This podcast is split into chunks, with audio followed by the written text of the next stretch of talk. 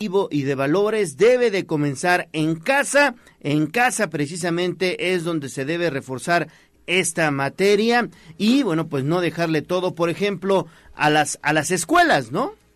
A las escuelas y bueno, pues en todo caso, claro, ya todo el mundo no, es que ya los muchachos están grandes, pues sí, pero viven en casa, ¿no? Y todavía son, son hijos de familia. Exactamente, Pili. Bueno, pues regresamos contigo en un minutito más, por favor. Mientras tanto, vamos con lo que dijo precisamente el alcalde de San Andrés Cholula en Mundo Tlatego y Persino en torno a este caso, porque dice la golpiza es responsabilidad de todos. Y es que esta situación sucedió prácticamente en los límites con Puebla y San Andrés Cholula. ¿No es así, Lili? Te saludo con gusto. Buenos días.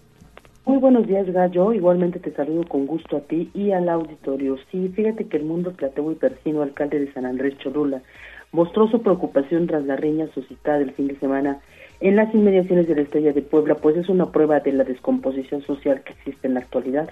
Aunque los hechos no ocurrieron en el territorio a su cargo, claro que como autoridad se reforzarán acciones para evitar esta clase de eventos, ya que es responsabilidad de todos de construir el tejido social aseguró que tendrá la instrucción del gobernador Sergio Salomón Céspedes Peregrina, en el sentido de que las autoridades municipales deben redoblar la vigilancia en la zona metropolitana y al mismo tiempo llamó a los padres de familia a mantener la educación en valores. Escuchemos. Tenemos el compromiso y seguiremos redoblando esfuerzos con los presidentes municipales de la zona metropolitana. Eh, si bien no nos corresponde a nosotros, está a muy pocos metros también de, de situarse en San Andrés Cholula y pues hoy eh, asumimos que es responsabilidad de todos, responsabilidad tanto de municipios como también como municipios necesitamos el apoyo en, en muchas ocasiones del gobierno estatal. En ese aspecto, bueno, pues mantener la coordinación con los tres niveles de gobierno será muy importante. Pues ya en otro tema, él confirmó el relevo en la Secretaría de Seguridad Pública e indicó que Víctor Ávila presentó su renuncia al cargo el pasado 7 de septiembre, argumentando intereses personales, por lo que Luis Flores Fierro ha sido nombrado encargado del despacho y su designación formal será cuestión de tiempo. El reporte.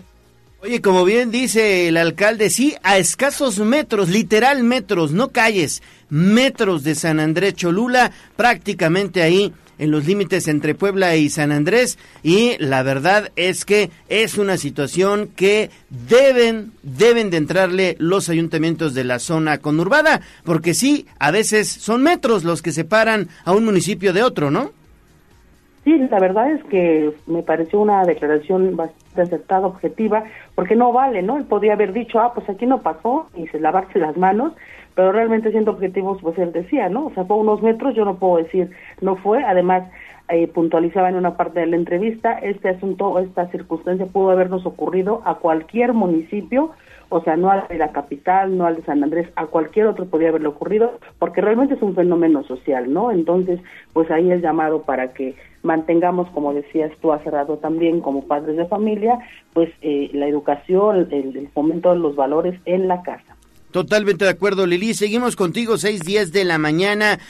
Oye, pues también los eh, diputados petistas hablaron de, este tema y ellos consideraron precisamente que desde casa nosotros como papás debemos de contribuir para que este tipo de acciones que suceden ya en vía pública, pero no sucedan. Pues sí, justamente José Antonio López Ruiz, coordinador de la bancada del Partido del Trabajo en el Congreso de Puebla, lamentó que nuevamente el Estado ocupe los titulares noticiosos a nivel nacional con acontecimientos que dan cuenta de la descomposición social que prevalece en la entidad. Esto, bueno, pues obviamente en torno a la agresión que se dio en la zona de Angelópolis. Él aseveró que los padres de quienes participaron en esta golpiza, pues que hoy tiene hospitalizado al joven Ernesto Calderón, han fallado en su labor y se preguntó qué clase de persona puede concebir ser partícipe de una agresión de tal magnitud. Si bien considero que las instituciones como las universidades o el gobierno municipal juegan un papel importante en esta situación, lo fundamental es la educación en casa y cuestionó si ahora será necesario que la policía de la capital, que ya de por sí tiene mucho que hacer, pues deba encargarse de cuidar a personas en estado de ebriedad. Y eso es lo que él señalaba, escuchamos. La policía del ayuntamiento, que ya bastante tiene que hacer, ahora tengo que ser una policía preventiva antiborrachos. Para aquellos que salgan pues entonces cuidar de, de, que no vayan a hacer otra cosa, otro desmadre. Y entonces de repente, este, ¿qué estamos haciendo nosotros? Entonces, ¿qué estamos haciendo nosotros? Desde ahí se trae la reflexión. Entonces, esta es el ejercicio de reflexión para todos nosotros como sociedad. ¿Qué estamos haciendo? Porque esto es parte de todos y hay que tenerlo claro. Diputado del PT, presidente de la Comisión de Juventud del Congreso Local, bueno, que la situación como esta se empezar a empezar a leyes, por lo tanto, proponer una reforma al Código Penal para aumentar las sanciones en contra de quienes cometen estas operaciones. Es el repunte.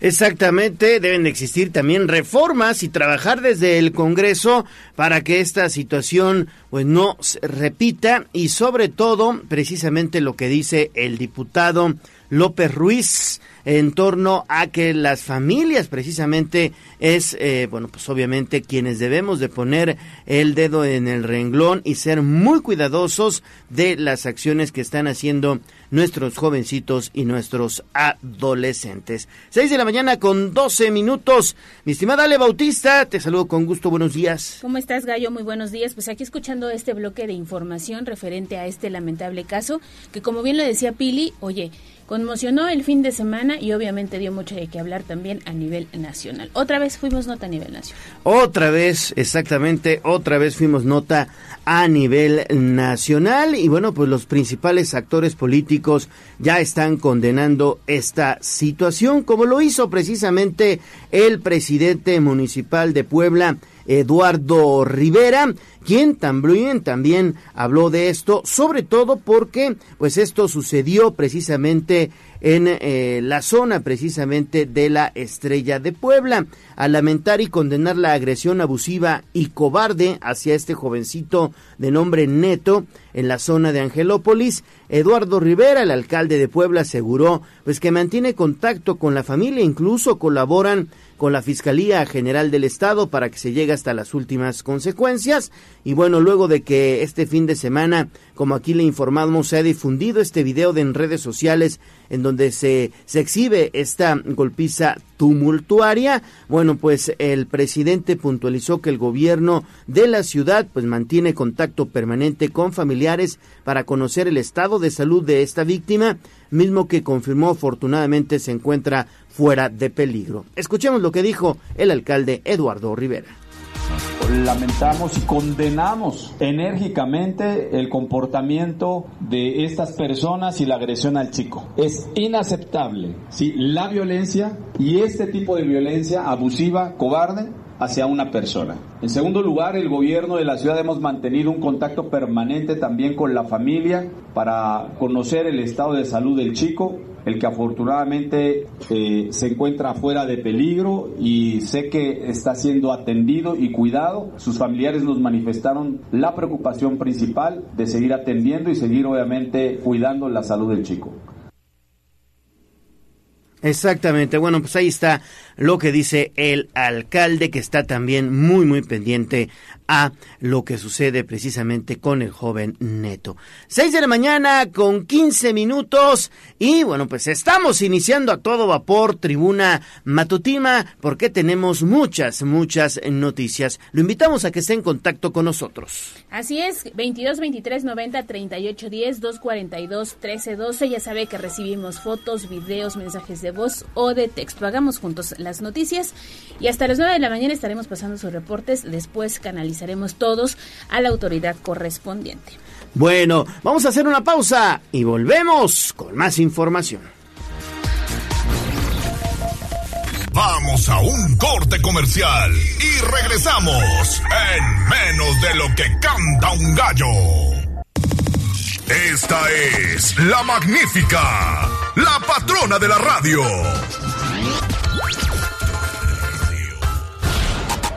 Seguimos con el gallo de la radio. Instagram, Tribuna Noticias. Mi ciudad es la cuna de un niño dormido. Es un bosque de espejos que cuida un castillo. Hablemos de nuestro pueblo. El reporte de la capital poblana. en Tribuna Matutina. Estamos de vuelta en Tribuna Matutina, son las 6 de la mañana con 18 minutos. Lo invito a que esté en contacto con nosotros al 2223 90 38 10. Vámonos con información del simulacro estatal de sismo que se efectuó ayer precisamente se llevó a cabo en varios varios inmuebles, hospitales y también oficinas públicas. Pili, ¿cómo estuvo el simulacro? Pues bien, fíjate que a las 11 de la mañana sonó la alarma. Así, eh, porque la gente que estaba en escuelas, hospitales, oficinas públicas, universidades y comercios y lugares públicos oyeron esta alarma. Procedieron a situarse en los lugares de concentración que se habían marcado previamente. El ejercicio se realizó sin contratiempos, incluso en hospitales como traumatología y ortopedia, en La Margarita. Ahí se realizó el ejercicio con la participación de pacientes y personas que habían incluso acudido a curaciones o a consulta. En el hospital de La Margarita sonó la alarma sísmica, pero mucha gente no hizo caso y el personal dijo a los pacientes internados que no tuvieran miedo, porque se trataba, pues eso, de un ensayo, de un simulacro, por lo que no fue necesario movilizar a los pacientes de, karma, de cama. En oficinas públicas como la Secretaría de Finanzas, en el Centro Integral de Servicio, el CIS, los empleados dejaron sus escritorios y sus ventanillas para salir a las esplanadas. Algunos incluso salieron hasta por las zonas bajas a las áreas verdes. En las universidades como UPAEP salieron a la calle más de 500 personas que se encontraban en el centro de vinculación porque asistían al informe del rector Emilio José Baños Ardavín, que permaneció en el campus tal como ocurrió, y tú te acuerdas de eso eh, precisamente, Gallo, como ocurrió en el 2017, cuando el temblor sacudió terriblemente a los edificios. Y bueno, pues los muchachos recordaban, los que eran alumnos de aquel momento, pues cómo había ocurrido. El director de Protección Civil del Estado, Catarina Miranda, señaló que en este primer ejercicio tuvo la participación de un millón ciento noventa mil personas de diecisiete mil inmuebles en todo el estado y señaló que siempre el objetivo es fomentar entre la población la cultura de la prevención. Pues así ocurrió este sismo, mi querido Gallo. Sí, un simulacro precisamente de, de sismo que, bueno, pues lo importante es que todos participemos y sepamos cómo actuar cuando escuchamos esa alarma ya característica, ¿no? Muchas personas, como decías, Ale, pues se quedan en shock, ¿no? No saben qué hacer. Se bloquean, sí. Incluso es un sonido que a muchos sí les da este pánico, ¿eh? Sí, sí, sí, sí, sí, sí. Sí, te pone, te pone en alerta, te pone medio nervioso y bueno, hay que saber cómo actuar y precisamente para eso son los simulacros. Regresamos contigo más adelante, Pili, 6.22 de la mañana. Y vamos ahora al Congreso del Estado porque también en la sede del Poder Legislativo se sumaron a este, a este simulacro de sismo y estuviste muy pendiente, Lili, ¿cómo estás? Muy buenos días. Muy buenos días, Ale. Me da gusto saludarte. De nuevo cuenta también el auditorio. Fíjate que los ocupantes de la sede legislativa en la entidad se sumaron al simulacro del sismo 2023 que tuvo como escenario hipotético una magnitud de 7.1 grados. Y bueno, pues este ejercicio que se replicó en la mayoría de los edificios públicos en la entidad. De acuerdo al reporte oficial, en tres minutos se evacuó a 223 personas entre trabajadores administrativos, legisladores y visitantes. Al final no se reportaron daños al inmueble. Vamos a escuchar. Muchas gracias, diputada Laura Zapata. Le doy la bienvenida. A la, ah, solicito a todas y todos los presentes seguir los protocolos de evacuación, puesto que estamos en un simulacro de temblor. Hacemos el parte oficial de este simulacro de este 11 de septiembre. Eh, me permito complacer en informarles que si bien la meta era en 3.25 minutos, alcanzamos a evacuar las instalaciones del Congreso del Estado en tres minutos, lo cual eso es un, un muy... Y bueno, pues vía redes sociales, Eduardo Castillo López, presidente de la Junta de Gobierno y Coordinación Política, la Jugojopo del Congreso de Puebla, reconoció la colaboración de todos los involucrados para abonar a reforzar la cultura de la protección civil a través de la correcta participación en el simulacro. El público mensaje que decía, gracias a mis compañeras y compañeros diputados, personal administrativo y de apoyo legislativo, así como visitantes por su participación en el macro simulacro estatal. Logramos evacuar la sede Congreso en tres minutos sin incidentes y sin daños que lamentar. Estamos comprometidos a reforzar los protocolos de seguridad por si acaso, anteponiendo la integridad de todos y todas en cualquier eventualidad. Hasta ahí el mensaje del presidente del Congreso y bueno, pues cabe señalar que también en el primer cuadro de la ciudad capital el ejercicio de simulacro se replicó en el edificio de la curia arzobispal de la Arquidiócesis de Puebla que tuvo que ser desocupado por unas 60 personas cuando las alarmas de sismos se activaron. Es el reporte. Muy bien, Lili, muchísimas gracias por la información. Así se vivió el simulacro allá en el Congreso del Estado. Y bueno, pues también el presidente municipal de Puebla dio el reporte de este simulacro que aseguran se desarrolló sin contratiempos. ¿No es así, Gis? Buenos días. Así es, Gallo, te saludo con mucho gusto, igual que a nuestros amigos del auditorio. Precisamente con éxito y sin contratiempos se llevó a cabo el simulacro estatal 2023 este lunes 11 de septiembre en punto de las 11 horas. Esto fue lo que dio a conocer Eduardo Rivera Pérez, presidente municipal de Puebla, al recordar que se contempló una magnitud de 7.1 con epicentro en Pinotepa Nacional, Oaxaca. Luego de participar en el ejercicio de prevención desde Palacio Municipal, el edil dio a conocer que 9.371 personas evacuaron un total de 42 inmuebles municipales en un tiempo de respuesta de 2.50 minutos y de ahí que agradeció su compromiso y colaboración Destacó la importancia de trabajar en la cultura de la gestión de riesgos y prevención y por ello refirió que a la par la Dirección Municipal de Protección Civil de la Secretaría de Seguridad Ciudadana y la Dirección de Riesgos de la Secretaría de Gestión y Desarrollo Urbano realizaron también el proceso de revisión estructural de todos los inmuebles. Pero también escuchemos parte de lo que mencionaba.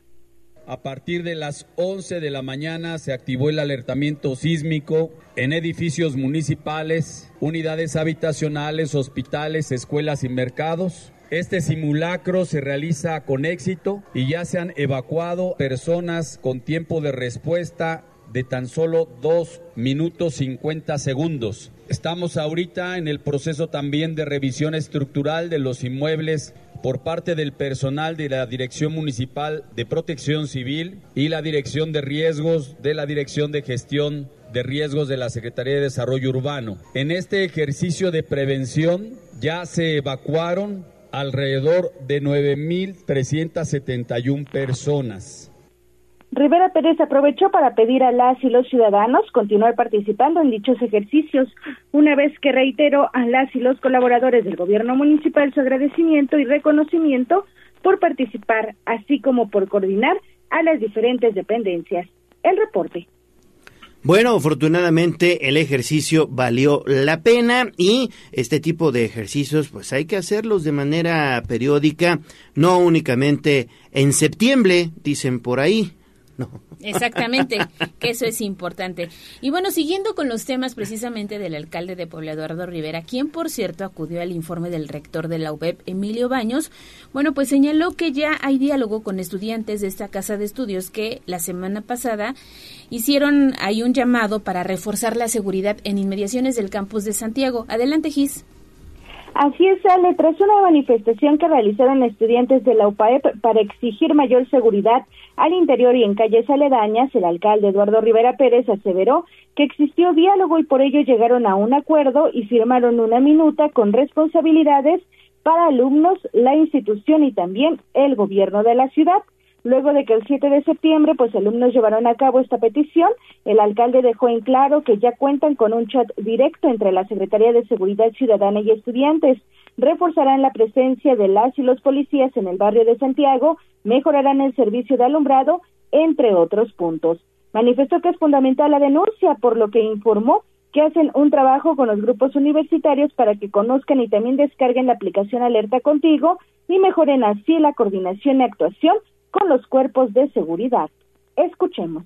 Nos hemos coordinado directamente con los estudiantes y con las autoridades universitarias. Hubo un diálogo, hay un acuerdo, hay una minuta firmada y hay responsabilidades que todos tenemos que asumir. Responsabilidades que asume el gobierno de la ciudad, responsabilidades que tiene que asumir también la UPAEP y responsabilidades también que tienen que asumir los alumnos. Tenemos ya un chat de coordinación directo entre la Secretaría de Seguridad Ciudadana y los alumnos. Y es muy importante, muy importante la denuncia.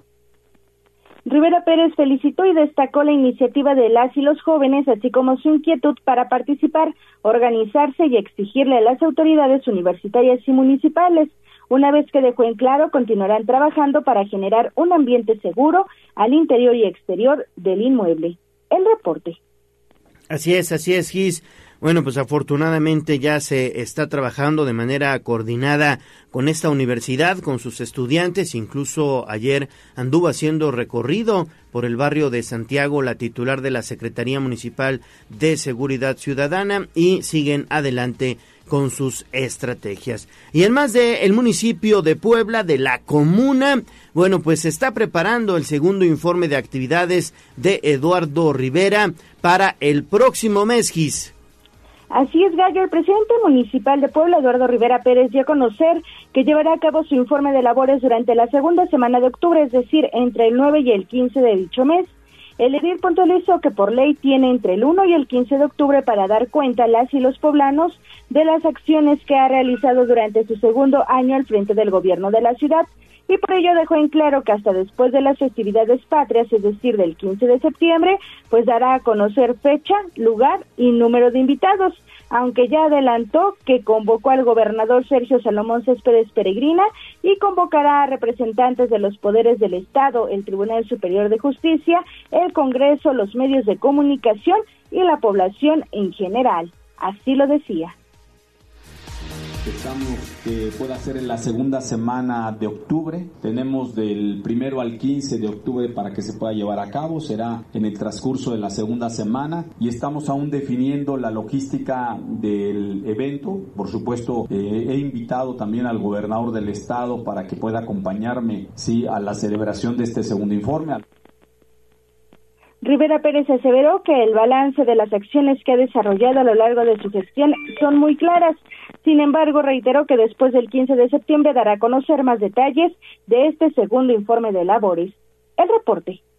Muy bien, Gis, y ya que hablamos de eventos, pues viene el grito. El, ¿Ya estás listo? El viernes, ya estamos listos. Viva México. Ahí estaremos, mi estimada Ale Bautista, ahí estará también el compañero Eric Becerra, un servidor, estaremos haciendo transmisión especial desde el Palacio Municipal a partir de las 10 horas con 45 minutos, 15 minutitos antes del grito, entraremos al aire a través de la magnífica y a través de las redes sociales de Tribuna Vigila y Tribuna Noticias. Vamos a hacer unos de, uno de los cinco mil poblanos que estemos ahí en el Zócalo Gis.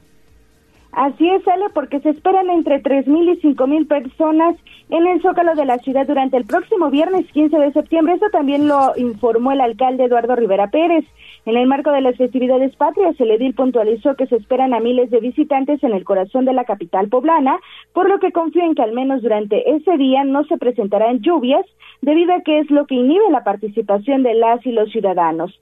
Rivera Pérez dejó en claro que todo está listo para llevar a cabo el grito de independencia de manera segura, tranquila y en paz, y por ello reiteró la invitación para celebrar el 15 de septiembre en el centro histórico. Escuchemos. Pues esperamos un chorro de gente. Este, muchísima gente, la verdad es que también estamos muy bien coordinados con el gobierno estatal, eh, todas las medidas de seguridad. Pues sí esperamos este, miles, eh, miles de personas, por lo menos unas tres mil, cinco mil personas estaremos esperando también del Zócalo de la ciudad. Yo creo que también va a depender mucho del clima, esperemos que tampoco caiga un chaparrón o aguacero, que luego a veces es un poquito lo que a veces inhibe la participación también de la población. El reporte. Gracias, gracias Gis. Bueno, pues eh, repito, ahí estaremos presentes con nuestra transmisión especial. Seis de la mañana con treinta y dos minutos. Dejamos el tema de eh, las fiestas eh, patrias y bueno, pues regresamos con Pili Bravo porque ayer se confirmó precisamente Pili que la estrella de Puebla ha sido concesionada ya a, pues obviamente, 15 años 15 años ya de concesión para la Estrella de Puebla. Está bien. Está bien, porque estaba, fíjate, es uno de los principales Sí, atractivos mucha gente turísticos. viene y se quiere subir. Sí. Y, y estaba detenida, no se podía, no, no te podía subir y entonces pues nada más te tomabas la foto en las inmediaciones de, del parque, ¿no? De, de esta zona donde además hay una ciclovía, ciclopista. Pero bueno, ya, hay buenas noticias, 15 años y pronto la veremos otra vez con gente a bordo de las góndolas. Exactamente. Y bueno, pues se ha concesionado o ya se concesionó la Estrella de Puebla, Pili. Así es, bueno, la estrella de Puebla, una de las más desafortunadas, bueno, pues volverá a reactivarse, pero no será a costo del gobierno del Estado, que hace una década eh, costó 400 millones de pesos y que estuvo parada casi tres años. Ahora estará a cargo de la empresa comercializadora y espectáculos RP de eh, CBSA. El gobernador del estado, Sergio Salomón Céspedes, anunció la decisión de darla en concesión por 15 años, por lo que a través del organismo Parques y Convenciones de Puebla se hará la operación. Por lo pronto se le está dando mantenimiento. Así lo anunció ayer. El organismo público descentralizado Convenciones y Parques de Puebla otorgará la concesión de la Estrella de Puebla a la empresa comercializadora y espectáculos RP SADCB, con el objetivo de recuperar uno de los principales atractivos turísticos del Estado y activar económicamente la zona de afluencia. La concesión otorgada a 15 años beneficiará al sector turístico de la región y al comercio local, contribuyendo al posicionamiento de Puebla como uno de los mejores destinos turísticos del interior y sobre todo en el tema del parque metropolitano que tendrá otro rostro y que se está empezando a trabajar Y bueno, la estrella de Puebla fue la rueda de la fortuna más infortunada, porque eh, aunque cumplió 10 años, pues ya decía yo, estuvo parada por lo menos tres. Primero, eh, antes incluso de la pandemia 2019, por algunas fallas que tuvo en su sistema y para evitar algún accidente se optó por paralizarla. La falta de mantenimiento y abandono de las administraciones la tuvo parada con esas fallas, con 80 metros de altura, 54 góndalos a las que el sol, la lluvia y la ceniza las opacó. Ahora se volvió un elefante blanco que le han comenzado a dar movimiento. Así que mi querido gallo, pues a lo mejor pronto volverás a subirte a esta rueda. Pronto, pronto, bueno, pues estaremos ahí nuevamente disfrutando de este observatorio giratorio, ¿no? Sí, que Sí. lo que ves únicamente son los centros comerciales de alrededor, Pili. Sí, la verdad sí. Fíjate que ves más desde un hotel que se encuentra por ahí, no eh, que se encuentra unos metros más abajo del, del parque lineal, eh, que, que tienes una mejor vista, ¿no? Pero bueno, pues el, el ánimo de, subirte a esta rueda, pues causa sensación, causa atractivo, sobre todo para niños y para jóvenes, ¿no? En fin, lo importante es que se vuelva a activar y que se le dé un uso y que no se convierta en este elefante blanco. Exactamente, Pili. Bueno, pues muchas gracias por tu reporte. Regresamos más adelante. 6:36 de la mañana. Estamos, estamos iniciando Tribuna Matutina. Lo invito a que esté en contacto con nosotros a través de la voz de los poblanos en el 22 23 90 38 10. Así es, ya tenemos mensajes desde la Sierra Norte, así que saludos por sintonizar y también muchas gracias por estar pendiente de la 95.5 de FM. Gracias a todos por sus mensajes. Vamos a hacer pausa y volvemos con más noticias.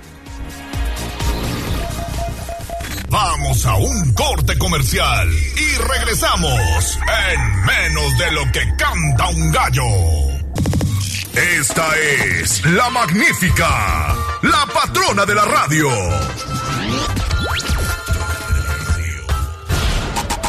Seguimos con el gallo de la radio. Sitio web, tribunanoticias.mx. dos fuentes de aprendizaje, que es el hogar y la escuela. Si falla una, la otra no funciona. Es sencillamente como el box. Usted tiene muy buena izquierda, pero si no sabe rematar con la derecha, pues todo está perdido. Así es en la vida. 6 de la mañana con 39 minutos. Estamos de vuelta en tribuna matutina y seguimos con más, seguimos con más información porque, bueno, pues hay información de la educación. Ayer se da a conocer que la primera piedra de Ciudad Universitaria número 2 podría ser el próximo mes, Pili. Así es, fíjate que esa primera piedra de la construcción de Ciudad Universitaria 2 habrá de comenzar en dos o tres semanas, una vez que se pueda emitir la convocatoria para iniciar la construcción. Esto, el anuncio lo hizo la rectora de la propia universidad, Lilia Cedillo, invitada a participar en la conferencia de prensa del gobernador Sergio Salomón Céspedes. Ahí hizo este anuncio. Quiero decirles que nosotros no quisimos arrancar sin antes tener todos los permisos para la construcción de CU2 y bueno, esos permisos ya el Ayuntamiento de Puebla nos lo ha otorgado. El día de mañana martes se va a publicar la convocatoria para la licitación de la obra y ya una vez que tengamos el resultado de la misma, que calculamos sea en aproximadamente unas dos o tres semanas, ya procederemos a la colocación de la primera piedra, obviamente en compañía del señor y bueno, hoy, hoy se emite la convocatoria para invitar a las empresas constructoras interesadas en participar en hacer esta obra que será financiada de manera bipartita por el gobierno del estado y con recursos de la propia universidad. Así que se espera el arranque pues pueda comenzar en la primera semana de octubre. Y bueno, la rectora acudió precisamente eh, para pues aprovechar una invitación a los poblanos para estar en el RAI Bosque de Niebla a desarrollar en Tezutlán el próximo 19 de noviembre para hacer un recorrido hasta de 38 kilómetros, pero en diversas categorías y etapas que tendrá premios económicos hasta de 10 mil pesos a quienes logren pues sobrevivir a este RAI Bosque de Niebla. Luego también invitó a la carrera de la universidad que ahora ya no será nocturna, sino será por la mañana y esta tendrá lugar el próximo día 23 de este mismo mes. La universidad busca por diferentes formas impulsar el deporte de la comunidad universitaria. El reporte gallo de estos anuncios. Exactamente, Piri, la carrera universitaria que por tradición había sido una carrera nocturna, ahora la trasladarán a que sea por, por el día y bueno, pues esas son buenas decisiones me parece porque siempre en la carrera nocturna de la UAB llovía y bueno, pues era un rollo para los competidores, ¿no? Exacto, primero eso porque llovía y segundo porque muchos participantes vienen de los campus regionales y del interior del estado. Y bueno, como terminaba muy noche la, la carrera, bueno, pues algunos tenían dificultades para regresar a sus lugares de origen. Entonces, por eso la decisión y el criterio fue pasarla en la mañana. Perfecto, Pili. Pues seguimos contigo con información de las universidades. Exactamente, y ahora vamos a la UPAEP porque estuviste muy pendiente del informe que rindió precisamente el rector Emilio Baños, Pili. Así es, fíjate que, bueno, pues ayer la comunidad universitaria eh, primero participaron en el, en el eh, simulacro, ya decía yo, eh, de las 11 de la mañana y bueno, pues ya los invitados y la demás comunidad, bueno, pues estuvo en el informe que rindió el doctor Emilio José Baños Ardavín, quien, bueno, pues hizo todo una analogía. Fíjate que está interesante porque ahora ya los informes, pues ya no son las horas y horas aburridas donde, pues a veces los invitados se dormían. No, fíjate que va poniendo ya tanto en el de la Ibero como en el ahora UPAEP, pues van poniendo eh, pues algunas algunas entrevistas con los propios académicos con las escuelas mostrando los proyectos y en el caso de UPAEP bueno pues tiene mucho que enseñar por ejemplo ahora con la era pues espacial eh, pues con todos los eh, asuntos que están realizando como ejercicios muy muy notables. Y bueno por supuesto también tenía que tratar el tema político y, y de análisis el rector eh, criticó la falta de una convención democrática en procesos importantes para el país, como es el tema de la educación y bueno, por supuesto, el tema de los libros de texto, de la investigación a la que le han ido cortando las alas, sobre todo la que se imparte en las universidades privadas por parte del CONACYT. Esto decía el rector en su último en su informe en la etapa final.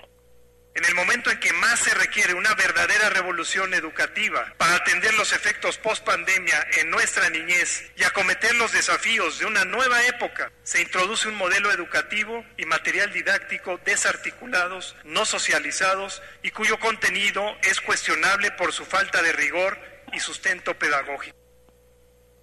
Y mencionó que afortunadamente en el caso de Puebla sí, el gobierno del estado afortunadamente está apoyando pues todas estas esta detonación pues por ejemplo de los clústeres y la iniciativa del establecimiento de una comisión permanente pues que ha trascendido pues la capital metropolitana. En ese contexto adelantó el director de la, el rector de la UPAEP que volcará el quehacer para abonar la prioridad para seguir formando jóvenes y mujeres pues capaces socialmente comprometidos y lo más importante de generar pues sobre todo innovación en la educación, en la ciencia, pues para tener una, un mejor estado y una mejor sociedad. El reporte. Perfecto, Pili, pues muchísimas gracias por la información en torno a este pues, informe de actividades del rector de la UPAEP. Le damos un giro a la información, 6:46 de la mañana.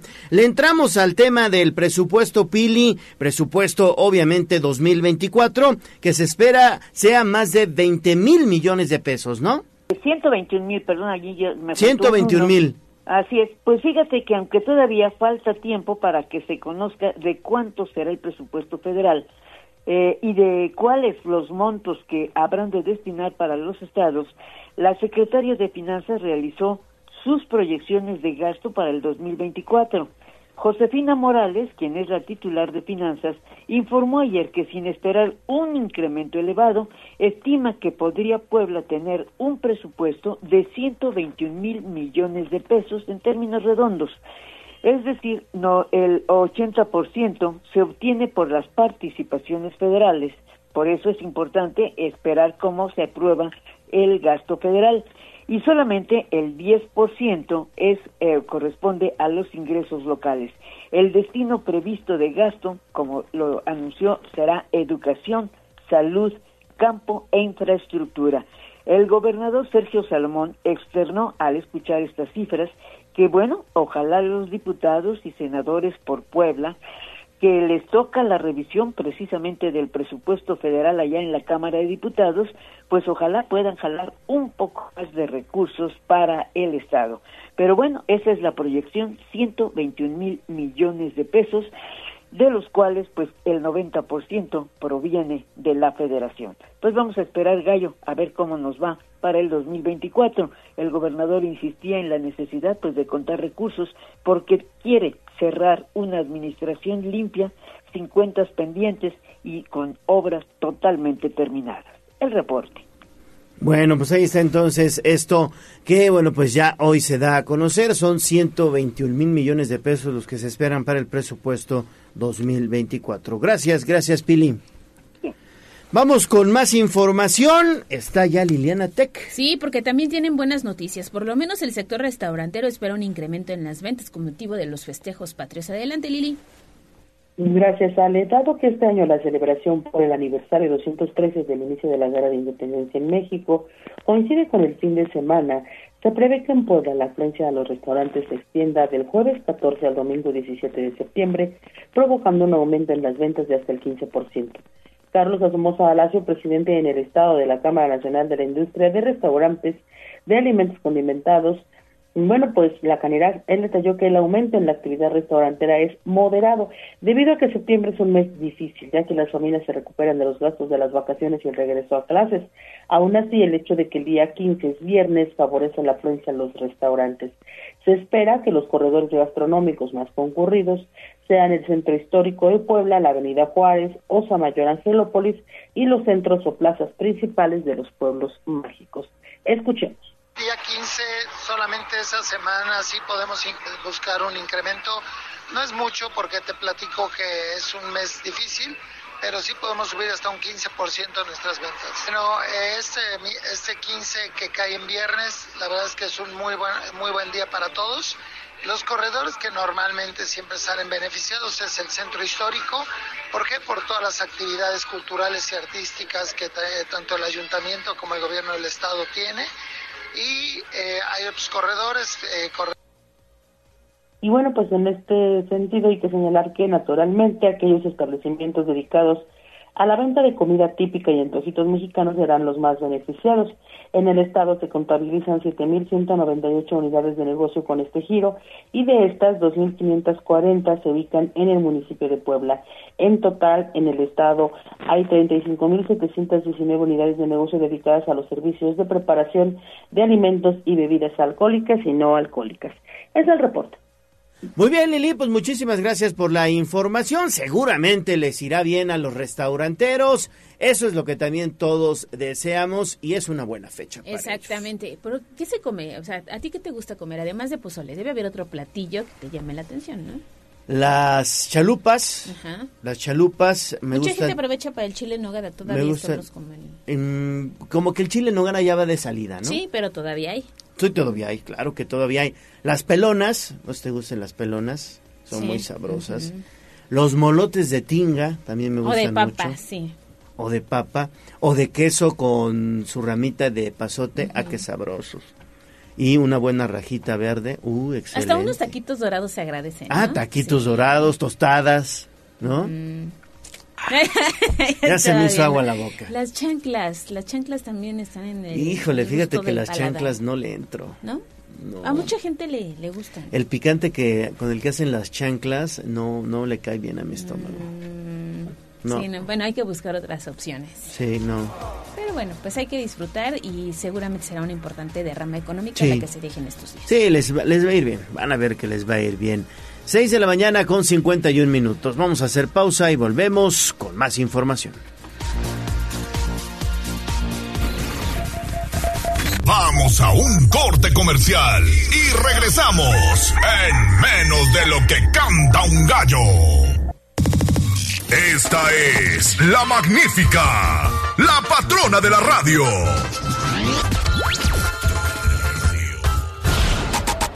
Seguimos con el gallo de la radio. Leemos tus mensajes en WhatsApp, en La Voz de los Poblanos, 22 23 90 38 10.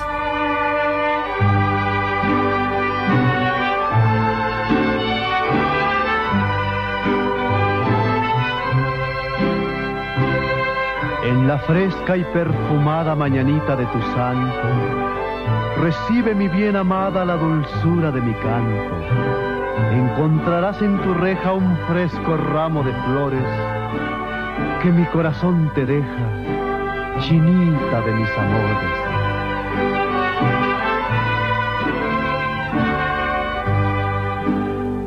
Estas son 6 de la mañana con 54 minutos, ya estamos escuchando las mañanitas porque todos los días el gallo de la radio, la voz de los poblanos y tribuna matutina festeja contigo que estás de santo o de cumpleaños y te obsequiamos un pastel mediano, ¿eh? Un pastel mediano de pastelería 520 la hora del postre. Únicamente ponte en contacto con nosotros al 2223 90 38 10. Hoy, ¿a quién celebramos? Hoy el Santoral marca una felicitación y un abrazo muy especial para quienes llevan el nombre de Dulce y también de Macedonio. Así que muchas felicidades para que para todos ellos, para quienes están de santo. Muchas felicidades para Dulce y para Macedonio. Si llevas este nombre, pues te puedes llevar un pastel mediano. Y también si estás de cumpleaños, 22 23 90 38 10 Pastelerías 520 que está estrenando sucursal. Ya andan en Cuautlancingo, sobre el periférico ecológico en dirección a la autopista. Antes de bajar hacia lo que le llaman la zona de cuatro caminos, hay una gasolinería donde venden maquinaria pesada, hay una franquicia de café, ahí está. Pastelería 520, la hora del postre, porque es la tradición de una nueva generación. ¡Felicidades! Encienda su linternita que ya ha pasado mi amor amapolita dorada de los llanos de Tepic. Si no estás enamorada, enamorate de mí. Twitter, arroba tribuna vigila.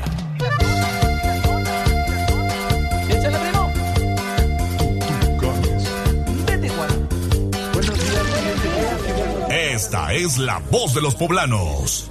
En Tribuna Matutina también te escuchamos. Seis de la mañana con 56 minutos, que no se le haga tarde y vámonos con la voz de los poblanos. ¿Qué tenemos? Tenemos ya varios saludos. Andrés Terminación 13 385 nos está reportando esta mañana que mucha precaución porque hay una camioneta volcada en la Federal Atlixco. Esto es a la altura de la colonia Zapata, en el puente de las Torres, sentido a la Capu. Hay buenas noticias, Andrés, porque ya David Becerra se acerca al punto, ya va en la motocicleta, el reportero del casco, así que en unos minutos también tendremos el reporte a través de arroba tribuna vigila y de código rojo. Terminación 8435. Muy buenos días, Ale Leo. Aunque no me reportó todos los días, siempre los estoy escuchando. Sus preferidas, las chanclas. Ay, muchísimas gracias, muchísimas gracias por estar ricas. en contacto con nosotros. Sí, pues sí, pero, pero bueno, y las chanclas la verdad es que no me convencen. Terminación 3444. Muy buenos días, saludos, saludos a todo el equipo. Un favor, en donde está el DIF municipal, ¿se pueden hacer estudios de audiometría? Gracias y buen día. Preguntamos, ¿eh? No, no le tengo la respuesta en este momento, pero déjeme preguntar con el área de comunicación social, con el enlace de prensa, y si esto es así, bueno, pues puede acudir seguramente en el transcurso del día a las instalaciones del DIF. Recientemente tuvieron una jornada y, y fue muy exitosa, ¿no? Para la operación de cataratas. Muchísima correcto. gente se dio cita ahí, en ese punto. Yo creo que sí, yo creo que sí, y si no, pues ahí en el DIF municipal ya la canalizarán. Exactamente, terminación 1164 nos está compartiendo una bella postal del amanecer este martes en Puebla. El volcán luce espectacular.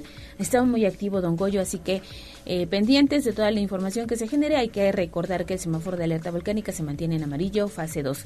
El señor Daniel ya se reporta y nos manda el siguiente audio de voz. Como siempre, un radio escucha insignia de este espacio. Muy buenos días.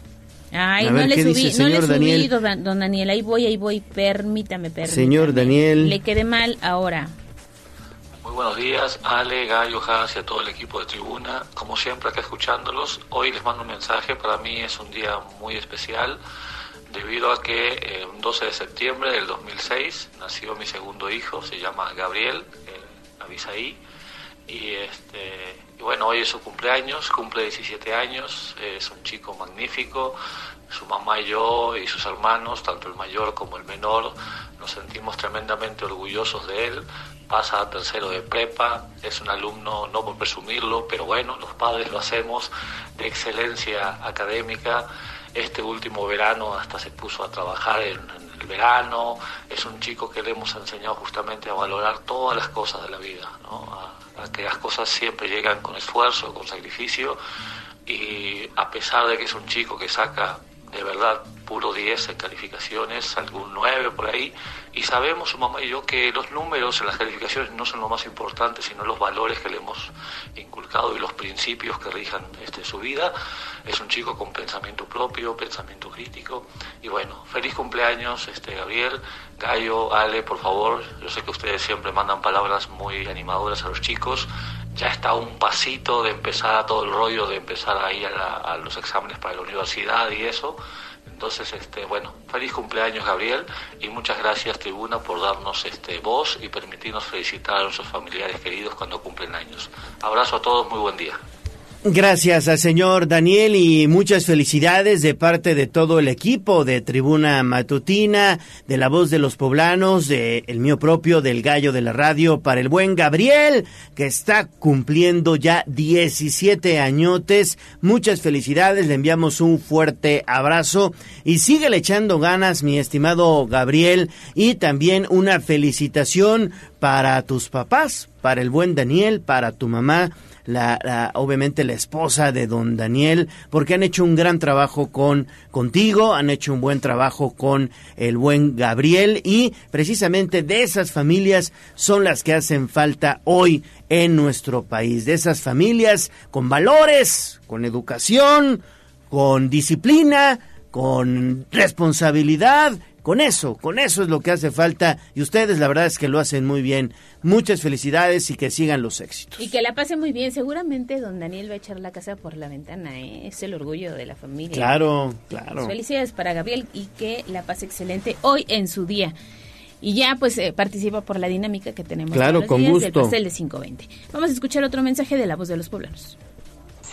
Muy buenos días, Gallo, para ti, para todo el equipo de Tribuna Matutina.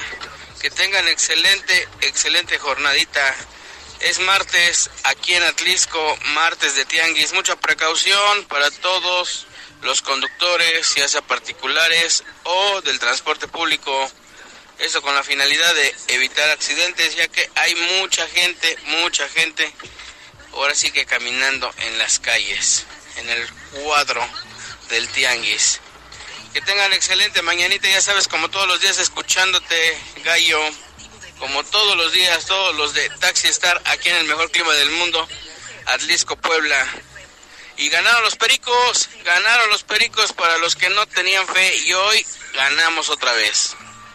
Eso, venga, venga. Los Pericos hoy eh, vuelven a ganar. La verdad es que a- están, están alzando el vuelo, como se dice popularmente. Y también nuestros saludos a todos los trabajadores del volante allá en el municipio de Atlisco, hoy día de Tianguis. Que por cierto, hablando de los pericos gallo, están reportando que desde las 5 de la mañana hay gente ya en las taquillas listas para comprar los boletos del día de mañana, del juego del día de mañana. Sí, sí, sí, porque, porque ya, ya hay un... mm, Ayer se aseguró un nuevo juego aquí en Puebla, entonces sería mañana miércoles. Y bueno, obviamente todos queremos boletos. Exacto. Y ya concluimos con saludos desde la región de Zapotitlán de Méndez. Nos comparten una fotografía de una fruta que se llama yaca.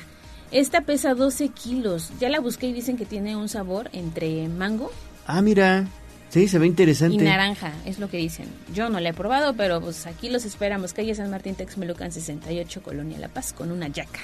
Yaca, entonces, sí, no la conocía. Yo ¿eh? tampoco. Pero saludos a todos allá en la Sierra Norte de Puebla. Gracias a todos por sus mensajes. Jazz Guevara, ¿cómo estás? Muy buenos días. Hola, hola, qué milagro. Ya pensó que no iba a pasar. No, no, no, es que mira, a veces, a veces este, nos extendemos en los comentarios, pero también hay que darle chance a nuestros amigos de las redes sociales. ¿Qué hay por ahí, mi estimado Jazz? Así es, ya tenemos eh, saludos a través de Facebook para Victoriano González que dice excelente día para Master, todos. buen día. Edith Moreno González también está al pendiente, dice buenos días, eh, tribuna matutina. Edith ya nos había reportado. Ya nos había Saludos, reportado. Edith, ¿eh? Saludos, saludos. Nos abandonaste un tiempo. Y también para su niña Mariana, que siempre estaba al pendiente de la situación. Y te- a través de X, antes Twitter, tenemos eh, mensajes. Y Arturo desde Atlixco no- nos comparte la bella imagen del Popocatépetl. Esta mañana ya la tenemos eh, disponible en nuestras redes sociales para que vean esta espectacular toma del, desde el pueblo mágico. También hay saludos para Lisbeth eh, Contreras Gómez. También está Beto Lara.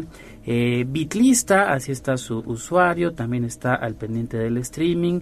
Por hoy manda muchos saludos. Andrés eh, Flores Jaramillo opina, dice es muy bueno estar haciendo los simulacros eh, de sismo, ojalá fueran más eh, seguido. Es correcto. También está eh, Víctor González, está dándole like a la transmisión. Jesús Vázquez, Aranza 8715, Víctor H0810 también está al pendiente. Y cerramos con un reporte del señor Ray que nos comparte imágenes y dice que están mortales los baches ubicados en el puente de eh, la 14 Sur y Boulevard eh, Valsequillo. Es esto en la zona de Ciudad Universitaria. Con mucho gusto lo reportamos para su atención con infraestructura municipal y seguimos al pendiente en arroba tribuna vigila en todas las plataformas. Bueno, pues un fuerte abrazo a todos los que nos escuchan a través también de las redes sociales, a través de Tribuna Vigila. Gracias de verdad por sus mensajes. Siete de la mañana con cinco minutos, pausa y volvemos con más información. Vamos a un corte comercial y regresamos en menos de lo que canta un gallo. Esta es la magnífica, la patrona de la radio.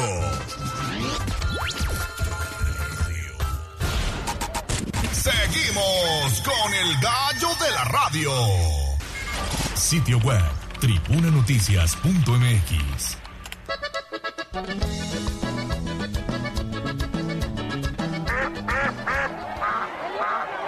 Se decreta un receso hasta que se restablezca el orden. No te hagas pato. Vamos con información de la política. En Tribuna Matutina.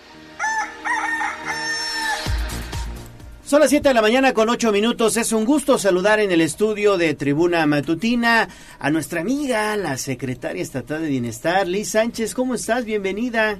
Gracias, Leo. Muy bien, muy buenos días a todas las personas que nos están escuchando y yo feliz de iniciar esta mañana aquí con ustedes. Es que siempre traes buenas noticias, secretaria. Hoy vamos a platicar de esta buena estrategia que se está impulsando de módulos de autosuficiencia alimentaria. Platícanos en qué consiste y cómo van. Claro, mira, quiero decirte que este programa de manera especial ha sido reconocido eh, por parte de la FAO y de CONAM como una política pública exitosa por parte del gobierno del Estado para combatir la pobreza.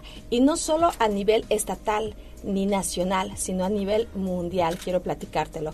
Y nos, por eso es que nos sentimos muy orgullosos. Estos módulos, ¿qué es lo que buscan? Pues que las mujeres puedan cosechar sus propios jitomates, sus propias lechugas, que vuelvan a recordar o que si no, pues que como sembraban nuestros antepasados, los, sus chiles, sus cebollas, en fin. Estos módulos también tienen gallinas, conejo y peces. Y creamos toda una cadena productiva para que ellas, además de que se autoalimenten, los excedentes los puedan vender. Y pues bueno, con eso es lo con lo que hemos estado luchando para combatir el hambre en nuestro estado. Desde hace ya esta política la implementamos desde el 2020, pero ha tomado un auge mayor el año pasado y este año mucho más. Claro, y sobre todo que se están eh, ustedes enfocando a, pues obviamente, población en situación vulnerable, en este caso a juntas auxiliares. Es correcto. Y en municipios aledaños o bueno, en el interior del estado, donde hay mucha pobreza, pobreza extrema, como nos los marcan nuestros indicadores de Coneval. Y nos dicen, en esta región, en esta zona, hay más gente que tiene hambre y es donde nosotros vamos focalizando estas acciones. Y yo quiero compartirles que inclusive en la evaluación que sacó Coneval hace, que será un mes, mes y medio más o menos, sobre los resultados de Puebla, este indicador de manera precisa fue en el que mejor nos fue. Mejoramos ocho punto y tantos porcentuales en el indicador de pobreza en la carencia alimentaria. Cuando la media nacional era del 7, Puebla fue de más del 8%. Esto quiere decir que las políticas públicas que, hemos implementado de la mano de nuestro gobernador Sergio Salomón han sido exitosas.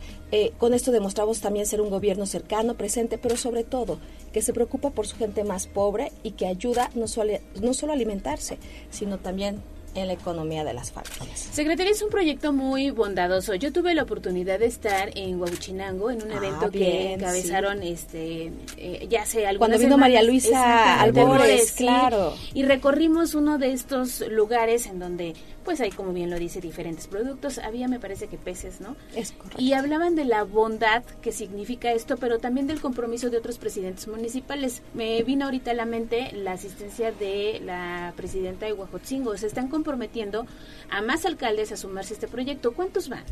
Mira, de hecho, este año vamos a poner un promedio de 300 módulos, más o menos, Mm. de la mano de alcaldes. No todos los alcaldes eh, nos apoyan. Sí, Muchos sí. sí dicen, el gobierno del estado ponemos, no sé, 30 y otros dicen, pues nosotros ponemos 15 y así vamos creciendo.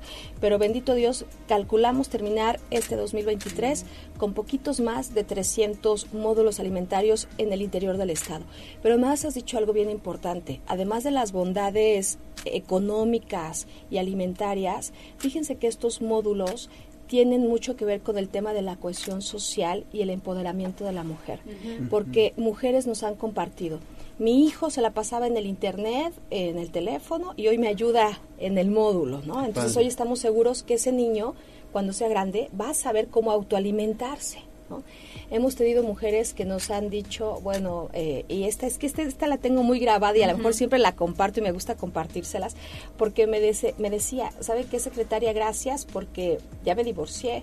Y dijimos, oiga, no, pero si lo que buscamos es la unidad de las familias. Y nos dice, no, es que durante toda mi vida había sido maltratada y golpeada y no podía yo irme de mi casa porque no tenía yo cómo alimentar a mis hijos. Pero hoy, gracias a este módulo, tengo la oportunidad de valerme por mí misma, de aprender, de sacar a mis hijos adelante sola y de no permitir que nadie más me vuelva a maltratar. Entonces, la verdad es que nosotros estamos muy felices con este proyecto que se ha ido consolidando poco a poco. Nosotros eh, no soltamos a las familias hasta después de la tercera siembra.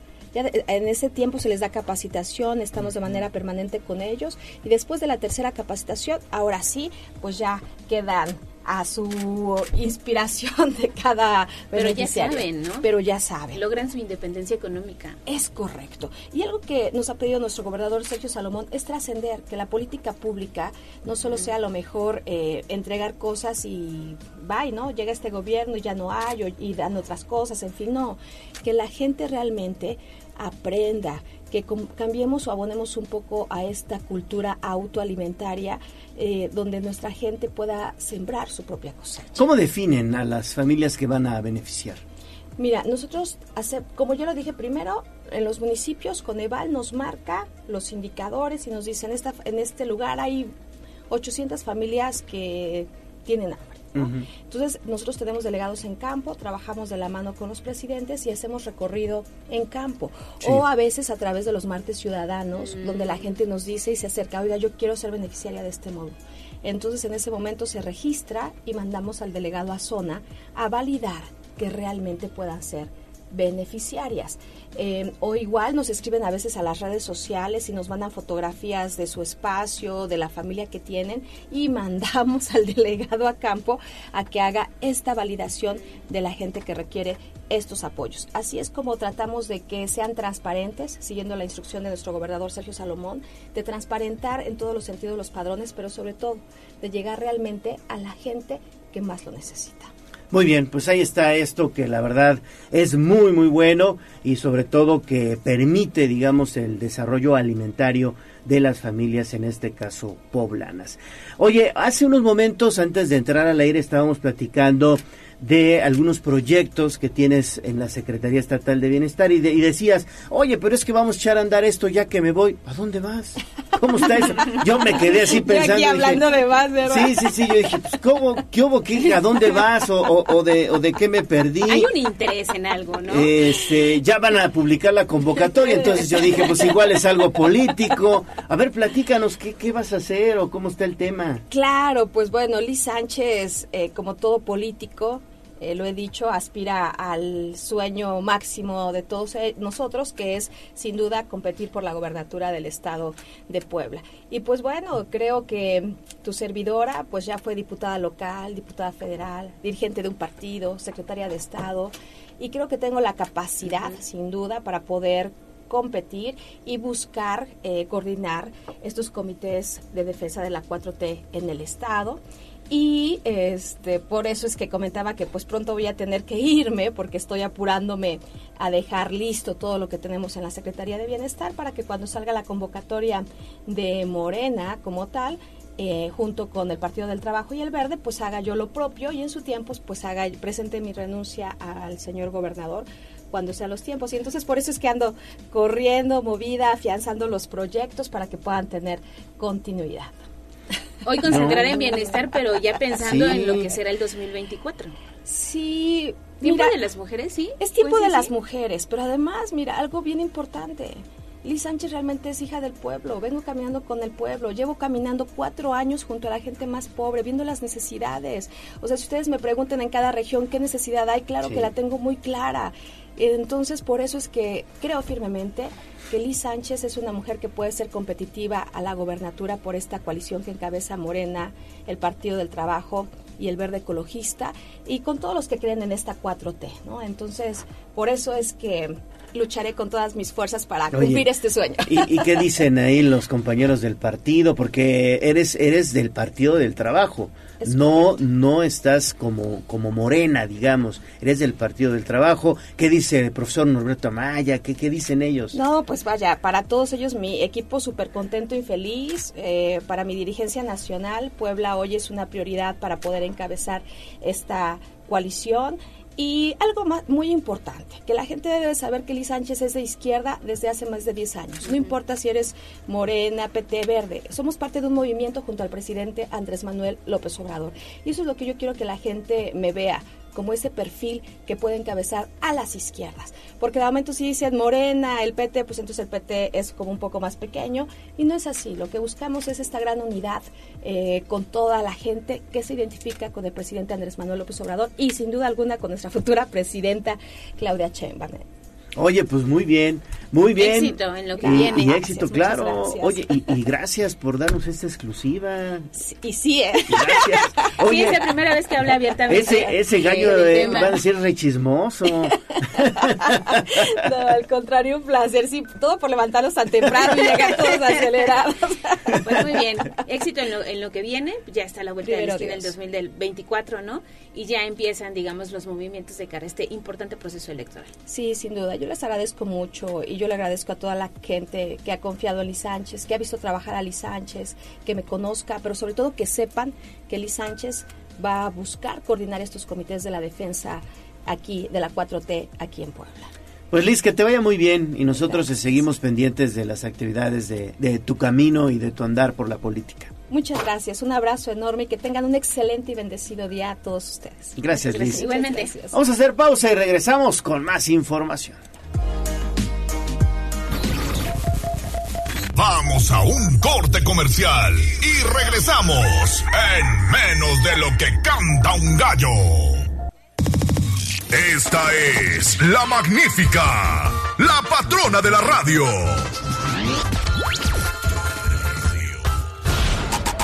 Seguimos con el gallo de la radio.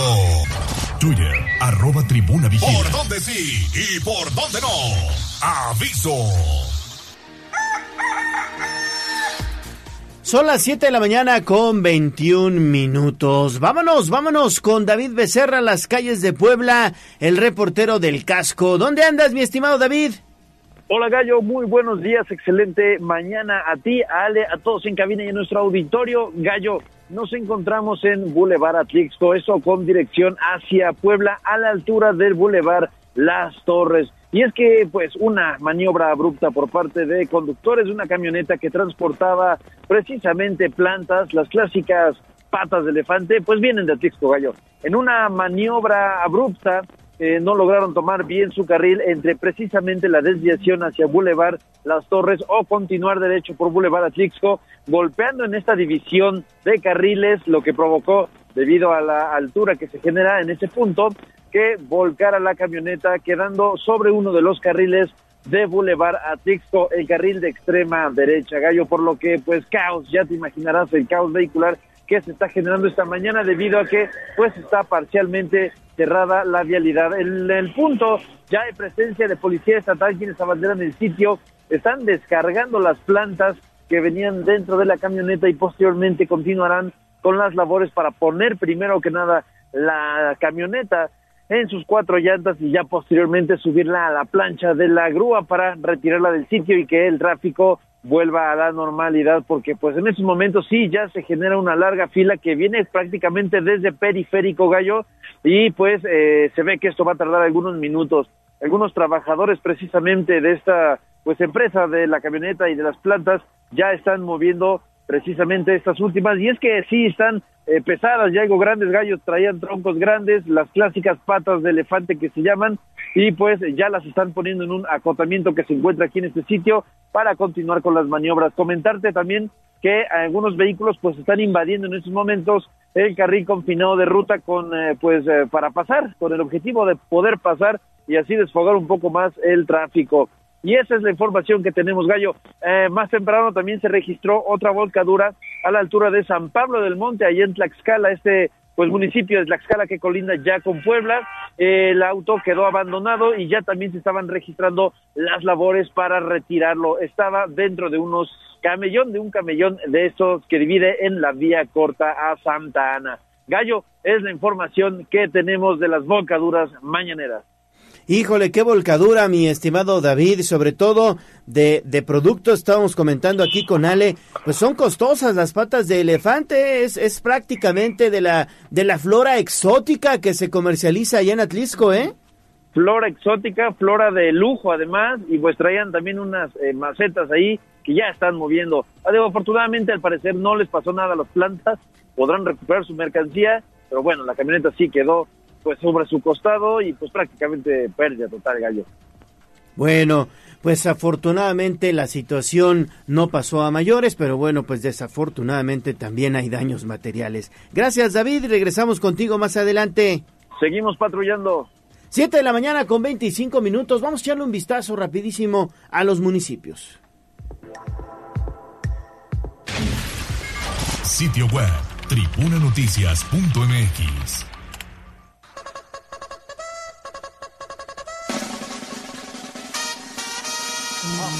Más allá del pueblo y la zona conurbada.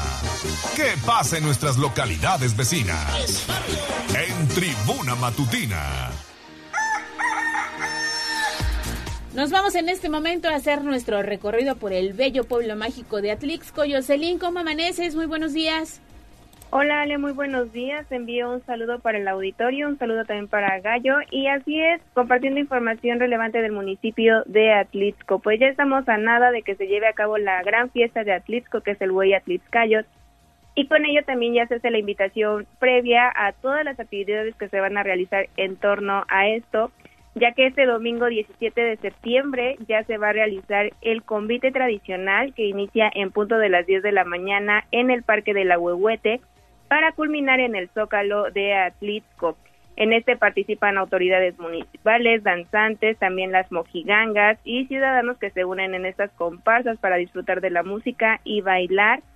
También el viernes 22 de septiembre se va a llevar a cabo un concurso tradicional de cocina en el Zócalo de Atlixco a las 10 de la mañana y ya el sábado 23 van a iniciar con esta visita previa al Cerro de San Miguel, a la iglesia principalmente, donde los danzantes de las 13 regiones etnográficas del estado subirán a esta ermita del cerro a partir de las 10 de la mañana. También ya el domingo 24 de septiembre ya inicia este gran festival que es el Huella Atlixcayos. Platicamos con Marco Antonio Méndez, director de turismo, quien hace la invitación también para participar en todas estas actividades y también poder disfrutar. Aunque todavía no se tiene información concreta de la entrega de boletos, sabemos que en la zona principal de la plazuela de la danza el acceso es con boletos, sin embargo, pues también nos va a estar informando cómo va a ser esta entrega. Ya estamos a muy pocos días de la, eh, la, gran fiesta de Atlixco. Primero vamos a iniciar el 17 de septiembre con el convite del Atlixcayotl. Los vamos a esperar, va eh, pues a pasar por las principales calles de Atlixco. Eso es el 17 de septiembre y el Atlixcayotl se va a celebrar lo que es el 24 de septiembre en la plazuela de la danza. La gente me dice, oye Marco, ¿cómo puedo...? Ya estamos a, muy, a pasar por las principales calles de Atlixco. Eso es el 17 de septiembre y el Atliscayol se va a celebrar lo que es el 24 de septiembre en la plazuela de la danza. La gente me dice, oye Marco, ¿cómo puedo conseguir un boleto? Los boletos nos los va a mandar lo que es Secretaría de Turismo del Estado. Todavía no tenemos la fecha en la que ellos los mandan. Los vamos a entregar aquí en la oficina de turismo. Si usted no puede adquirir un boleto, no se preocupe. Los boletos solo son para la parte de abajo y en la parte de arriba sin ningún problema puede acceder. Además de que si usted también eh, por algunas cuestiones no lo puede ver allá arriba en el Cerrito de San Miguel, aquí en la parte de abajo, en, la, eh, en el Zócalo de Atlixco, vamos a tener una segunda presentación. Los mismos bailes que se presenten en las Atlixcalles los vamos a tener igual aquí en el Zócalo de Atlixco. Así que ya lo saben, es toda esta agenda de actividades que sin duda se viene muy fuerte y también la invitación para que acudan a Atlixco. También recordarles que el sábado 23 de septiembre se hace la elección de la mujer Xochicíhuatl, que es la reina de esta festividad y que se le entrega este mando, este bastón en la fiesta principal. Así que ya estén preparados, también les daremos a conocer cómo va a ser la entrega de boletos más adelante cuando ya tengamos la información para poder disfrutar de estas actividades. Muy bien, muy bien, Jocelyn. ¿En dónde te leemos? Platícanos, por favor. Claro que sí, a través del www.contextosnoticias.com y también redes sociales Noticiero Contextos para que puedan tener información de lo que ocurre en Atlixco y la región. Perfecto, Jocelyn, que tengas un excelente día. Ah, por cierto, hoy se va a llevar a cabo la presentación de una interesante carrera también allá en Atlixco, ¿no? Así es, justo a las 9.45 está programada una rueda de prensa de una carrera deportiva organizada también por Mr. Tennis que se va a estar llevando a cabo. Es una carrera de 6 kilómetros y de 15 kilómetros. Todos los detalles en punto de las 9.45 y esto va a ser también un atractivo porque la rueda de prensa está programada en el Mirador de Cristal y ahí les estaremos compartiendo los detalles. Gracias, gracias. Espectacular entonces esa Ojalá y nos puedas compartir algunos videitos, se ve padrísimo ahí, ¿no? Claro que sí, ahí los estaremos compartiendo. Gracias, Jocelyn, que tengas buen día. Sí. Buen día. 729, Germaín Olasco, ¿qué hay por allá en Tehuacán? Muy buenos días. ¿Qué tal, Ale, Leo? Buen día, buen día al auditorio. Pues situaciones graves, pero ahora en instituciones educativas de este municipio de Tehuacán es que este lunes algunos padres de familia acusaron el presunto consumo y venta de sustancias ilícitas al interior de una de las secundarias más importantes del municipio. Se trata de la escuela Jorge L. Tamayo, donde eh, los eh, padres de familia solicitan la intervención de la Secretaría de Educación Pública para atender dicha problemática o de las versiones que los hijos han proporcionado a sus papás, así como la imposición de un comité que consideran fue nombrado de manera ilegal. Y es que durante la realización de una eh, junta de padres de familia sacó a relucir el tema que ocurre en esta escuela secundaria Jorge El Tamayo de Tehuacán, donde señalan la presunta ah, venta que se está registrando de venta y consumo de sustancias ilícitas al interior de la institución. Tan solo a dos semanas de haber iniciado este nuevo ciclo escolar, según los datos precisos de los padres de familia, hay alumnos que han presentado algunos eh, síntomas, pues no propios de una conducta normal en los eh, infantes o de esta edad, lo que presumen se trata de que están eh, consumiendo algunas sustancias ilícitas, ojos rojos, conductas inapropiadas, desorientación y otros temas más. Están pidiendo la intervención de la Secretaría de Educación Pública para que pueda generarse pues una, eh, una situación de claridad. La reunión se llevaba a cabo en el auditorio María Antonieta Vázquez Vázquez de esta institución cuando los padres se inconformaron al tocar la problemática que es una realidad, dicen, en esta escuela. Luego también de eh, generarse otro conflicto ante la imposición, dicen, del Comité de Padres de Familia cuando la presencia, por supuesto, de 880 alumnos del turno matutino y la realización de una asamblea apenas con 380 padres, lo que provocó la inconformidad de estos. Piden la intervención no solamente ya a la brevedad de la SEP, sino que también la directora de este plantel pueda generar alguna situación de verificación y que se pueda tener pues un contexto más claro de lo que ocurre el interior de las aulas porque sí sería una problemática grave que están denunciando padres de familia al inicio de este ciclo escolar. No sería la única porque en el ciclo anterior pasado, pues al menos en dos instituciones eh, presentaron intoxicación prácticamente de 10, 12 alumnos este, por algunas sustancias este, no claras y que tuvo o se tuvo que este, llevarlos a un hospital este, y no fue eh, pues prácticamente esclarecido el tema. Los padres de familia piden que no ocurra lo que en el ciclo anterior pasado se vivió en dos instituciones educativas más. Por lo pronto sería grave la problemática de eh, el ingreso y consumo de sustancias ilícitas al interior de estas escuelas de Tehuacán. Cuidado con los chavos porque la verdad es que andan andan desatados, hay que tener mucho cuidado y desde casa, ¿eh? Desde casa revisar cómo están, qué andan trayendo en la mochila. Bueno, es una situación en la que hay que poner especial atención. Germaín, ¿dónde te vemos? ¿Dónde te escuchamos? Estamos en las plataformas digitales en Hora 25 México. Buen día, Germaín. 7:33 de la mañana.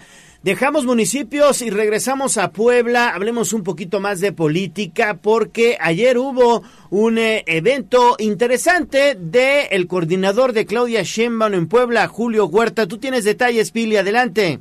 Gracias. Bueno, pues Julio Huerta convocó por la tarde a una reunión a militantes de Morena para agradecer la colaboración que le dieron, el triunfo en las encuestas a Claudia Sheinbaum y que ahora deberá emprender una nueva etapa para la pre-campaña y campaña que le permita un triunfo total en las elecciones de junio del 2024. En su mensaje decía.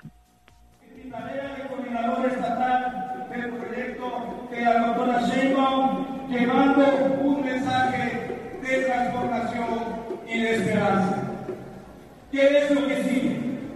Una gira de agradecimiento como equipo de Claudia Sheinbaum al interior de nuestro Estado para que nos organicemos y preparemos para la pre-campaña y luego para la campaña 2024 y llevar a Claudia Sheinbaum a su sitio, a su cita con la historia en el 2024. Y bueno, aunque todavía no hay fechas para cuándo estará de regreso Claudia Sheinbaum a Puebla, bueno, pues se presume que hará una gira al interior del estado. En este evento, bueno, pues lo interesante es que también se sumaron pues líderes de, de a este movimiento, como es el caso de Olivia Salomón, de Rodrigo Abdala, de Javier Aquino, que acudieron pues en su calidad ahora de militantes de ese partido. Eh, lo importante es que ahora se sumen todos, bueno, pues a buscar que en el 2024 Morena se consolide en el ejercicio del poder. El reporte, Gallo. Gracias, gracias Billy por tu reporte y bueno, pues ahí está la grilla a todo lo que da. 735. Tenemos mensaje de la voz de los poblanos. Saludos a Juan Merino que nos manda el siguiente audio de voz. En, en la curva de forjadores de los dos carriles que se pueden ocupar, nada más hay uno porque hay un choque de una tres particulares me parece. Tomen su tiempo, y si pueden también vías alternas, porque sí está muy, muy intenso el tráfico. Ahí está, en Forjadores. También nos manda una espectacular fotografía de la fumarola del volcán de Don. Te digo que anda muy activo. El semáforo de alerta volcánica se mantiene en amarillo fase 2 y la terminación 9882 nos dice, soy Ricardo Saavedra, saludos desde Ciudad Obregón, soy poblano y perico de corazón. Con ustedes, además de escuchar el noticiario, me imagino mi Puebla querida. Ya tengo 20 años fuera de ahí. Muchas gracias. Oye, pues que te vaya muy bien allá en el norte del país, Ciudad Obregón, Sonora. Te mandamos un fuerte abrazo y qué bueno que estés pendiente de lo que sucede aquí en Puebla. A través de la 95.5 de FM, la patrona de la radio. Pues ahí está, lo importante que tenemos esta mañana de la voz de los poblanos. Vamos a hacer pausa y regresamos ya con los deportes. Los pericos están de vuelta. Vamos a un corte comercial y regresamos en menos de lo que canta un gallo. Esta es la magnífica, la patrona de la radio.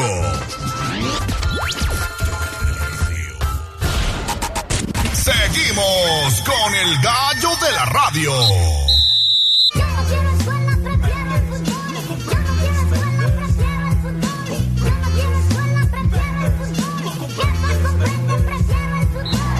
Fútbol, béisbol, box, lucha libre, automovilismo y todo el mundo del deporte con Ernesto Romero, Mario Montero y José Luis Sánchez Solá, el Chelis. Béisbol. Béisbol. Los deportes, Ernesto Romero, 7:39 de la mañana. ¿Qué tal, Gallo? Muy buenos días, buenos días a todo el auditorio. Vámonos rapidísimo con la información deportiva porque los Pericos de Puebla pues apuntan su primera victoria en esta serie del Rey. Ayer derrotan al conjunto de algodoneros de Laguna con una gran labor del picheo, tanto el abridor como relevista por parte de la novena verde que ahora sí pararon en seco a la tremenda ofensiva de Laguna ante un gran ambiente. Parecía que la lluvia iba a ser de las suyas. De hecho, el juego arranca, arranca con lluvia. 17 minutos tarde arrancó. Sí, 17 minutos también por el protocolo que hubo de presentación. Algo similar ocurrió en Laguna el pasado viernes y a pesar de que había pues una ligera lluvia, pues valió muchísimo el criterio de los umpires. Se supone que por reglamento si está lloviendo no puedes arrancar un compromiso. La misma no era fuerte y pues los umpires dijeron adelante, adelante porque pues el tiempo simplemente apremia. Este, vamos, vamos contra reloj y al final pues Pericos de Puebla contando con un gran picheo por parte de Héctor Villalobos, buen relevo de Roel Ramírez otra vez por segunda ocasión en esta serie del Rey y pues batazos, batazos, sobre todo el de Peter O'Brien de cuadrangular que pues ya hemos repetido, ha despertado a la hora cero, lo hizo desde la serie de campeonato, lo está haciendo en esta serie del Rey, pues los Pericos se apuntan la victoria. En la línea telefónica, Mario Montero. Mario, muy buenos días. Buenos días, Neto. Buenos días al auditorio. Pues ayer en un escenario inmejorable en el Parque Hermano Cerdán, a pesar de la leve lluvia solo al principio que se fue rápidamente, pues el público, la afición cumplió, cumplió con creces, llenó el parque hasta las lámparas, apoyó al equipo desde el primer momento y el equipo respondió de manera muy satisfactoria, buen picheo, muy buen picheo. Eh, de todos los que, los que ayer desfilaron por la lomita, el bateo oportuno, correcto, Samar Leiva yéndose de 2-3 con carreras impulsadas, el run de Peter O'Brien, eh, algunos errores defensivos bien aprovechados por los pericos, errores de los algodoneros que por ahí eh, llamaron mucho la atención, una jugada donde se duerme en la defensa de Laguna y Pericos eh, bien avivados anotan una carrera más. Entonces, pues ayer Perico superior. Ayer Pericos gana muy bien. Era un juego obligatorio, era un juego de, ganar o morir, porque irte tres abajo en una serie del Rey, pues es una, una losa muy pesada. Hoy con esa victoria Pericos puede respirar y pues bueno, ese respirar precisamente viene al día de hoy donde Pericos buscará emparejar la serie nueva, el que gane el primero que gane dos. Es que el equipo se vio muy bien, bien lo mencionan, el picheo de Héctor Villalobos, la verdad, ahí espectacular, haciendo bien las cosas, luego viene el relevo, Luis Santos también, qué buen relevo hizo, el que sigue dejando dudas es el cerrador Elkin Alcalá, que la verdad yo lo veo todavía por ahí con le falta confianza, lo veo timorato, no lo veo, digamos, con, con el, con el, el, el, el, brazo, digamos, bien, bien adiestrado, sobre todo para cerrar estos juegos de, de la serie del Rey. Pero de ahí en fuera, lo más, lo más destacable de este equipo es el tema de la concentración. Y se vio en esta jugada en donde explicábamos, eh, mi estimado Neto, pues eh, los jugadores no, no pidieron, digamos, como tal, el pitcher de algodoneros, no pidieron tiempo, la bola siguió en juego y es cuando Miguelito Campos aprovecha, Miguelito Guzmán, ¿no? Aprovecha y le dice, ¿sabes qué? Jálatela, jálate ya, home, porque la bola está en juego. Eso estuvo espectacular ahí se demostró la concentración que tiene el equipo, ¿eh?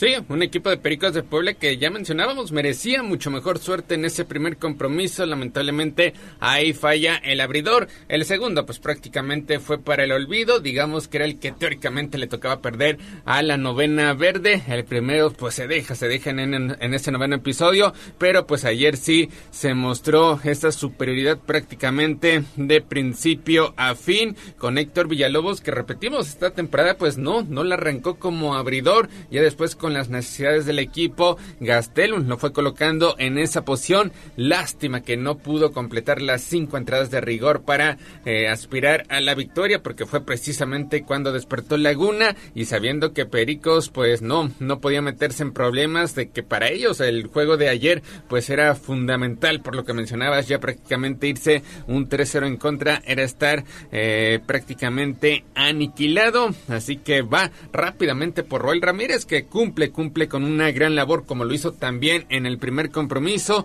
tira una entrada a dos tercios donde pues no permite carrera alguna y pues le dan a Aldo Montes que ya había ganado en el estadio Hermano Cerdán a lo largo de la campaña regular. En esa barrida que tuvieron los algodoneros de Unión Laguna, dicho con la victoria de ayer, pues Pericos rompe, rompe esa racha de cinco derrotas de forma consecutiva ante su rival en turno y pues hoy, hoy a tratar de igualar las acciones para obligar el regreso a Laguna para que se dispute un sexto partido, ojo, en la noche del viernes 15 de septiembre. Esa es la idea, eso es a lo que el equipo tiene que estar mentalizado. Necesitamos una victoria más en casa por lo menos. Hoy empatar el compromiso sería maravilloso porque te vas a serie nueva, o sea, primero que gane dos será el campeón, entonces eso le permitía le permitirá liberar mucha presión a Pericos.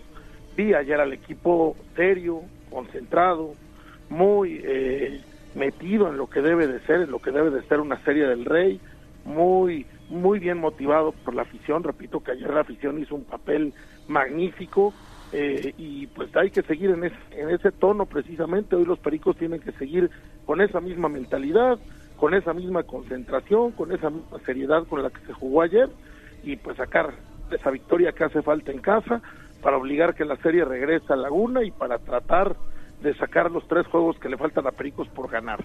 Lamentablemente pues no salieron las cosas en un principio allá, pero pero bueno, pues hoy hoy puedes eh, lavar el error, arrancar serie nueva, tener un juego más en casa y buscar la manera porque estos algodoneros no se van a dejar, son un equipo muy fuerte, muy completo, que ayer el tuvieron muy buen día no significa que no sean peligrosos, sino todo lo contrario, hoy van a salir a comerse eh, la serie y pues Pericos tendrá que estar preparado precisamente, hoy eh, con Rudy en la lomita, pues ojalá, ojalá por fin tenga una buena salida en postemporada. Es lo que se necesita, precisamente una, una buena salida por parte de Rudy Acosta. El momento, el momento de revancha para este lanzador que tuvo, tuvo una buena campaña regular. Le está pesando, le está pesando la postemporada.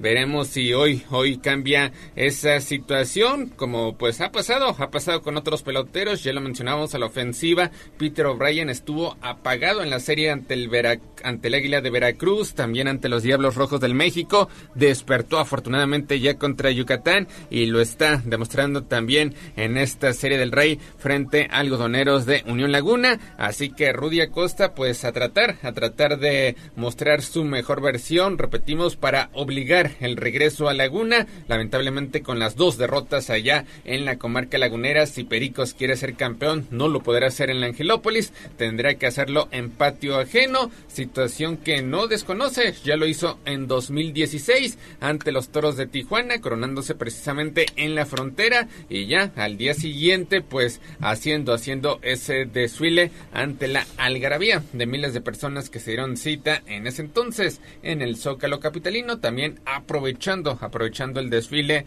de las fiestas patrias. Ojalá, ojalá y a Pericos le vaya, le vaya muy, muy bien, sobre todo en el juego de hoy, porque ya estaría empatando la serie, se pondría ya más interesante esta serie del Rey y seguramente viniendo de atrás, como lo ha hecho muchas veces esta novena verde, pues serán eh, así, así lo estamos augurando, así deseamos que sea, serán los eh, campeones de la serie del Rey. Y bueno, pues esto va paso a paso, pero la verdad es que el equipo yo lo veo muy fuerte, el equipo está eh, bien concentrado, ya lo decía en mi anterior comentario, y creo que tiene mucha, mucha oportunidad de ser quienes se lleven esta serie del Rey. Pues sí, esperemos, esperemos que así sea. Hoy también está lleno el estadio, no hay un solo boleto, habrá un entrador, la afición es un factor importantísimo para Pericos. Y pues sí, ojalá Rudy Acosta hoy despierte, hoy tenga una buena salida, es un pitcher con experiencia, que conoce lo que es eh, lanzar en postemporada, ha tenido eh, Serie del Rey antes, y entonces, pues bueno, tendrá que salir concentrado, tendrá que salir preparado para parar esos bats de laguna que en cualquier momento despiertan y te complican la vida.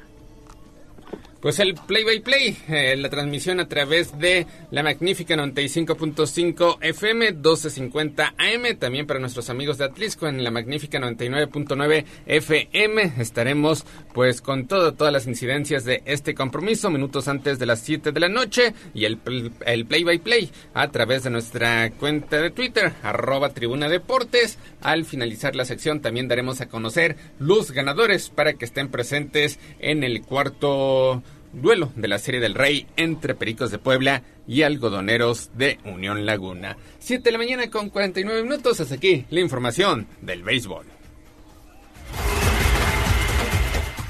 Vámonos, vámonos con el Puebla porque el conjunto camotero dio a conocer que el jugador uruguayo Lucas Paul de los Santos se incorpora al equipo como refuerzo para de cara a lo que resta del torneo Apertura 2023. Mediocampista, nacido el 26 de julio del 2001 en Paysandú, Uruguay, debutó en Primera División el 5 de febrero en 2022 en Defensor Sporting, equipo del cual proviene, aunado a su juventud, habilidad para contener a los rivales e impulsar el juego desde media cancha. De los Santos cuenta con un potente y preciso golpe de pierna derecha. Jugó 19 partidos en Primera División Uruguaya durante ese año y uno en Copa Sudamericana. Lucas llega a Puebla como compra definitiva con contrato por dos años y posibilidad de extenderlo, Mario, por un año más.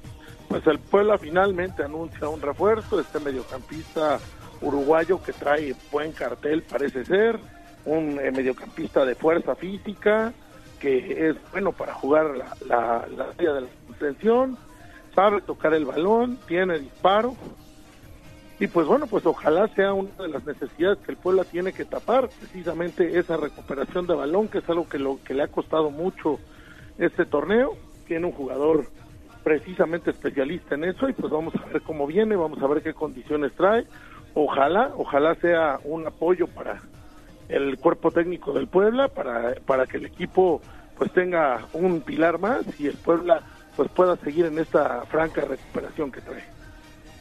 Pues así, así llegó Maximiliano Araujo prácticamente como un novato, como un desconocido, solamente brillando en inferiores, pues espera, se espera que ocurra lo mismo con este nuevo refuerzo del conjunto blanquiazul, Lucas Paul de los Santos, esperando que se adapte, se adapte lo más pronto posible a las condiciones de la Angelópolis para debutar, debutar pues lo más pronto posible con el equipo blanquiazul a la espera, a la espera de lo que diga el técnico Carvajal, así como el auxiliar técnico Luis Miguel Noriega. El Puebla, el Puebla regresará a la actividad el próximo fin de semana, visitando a los Gallos Blancos del Querétaro, duelo que se llevará a cabo el próximo domingo a partir de las 5 de la tarde allá en el estadio La Corregidora. 7 de la mañana con 52 minutos. Hasta aquí la información del Club Puebla.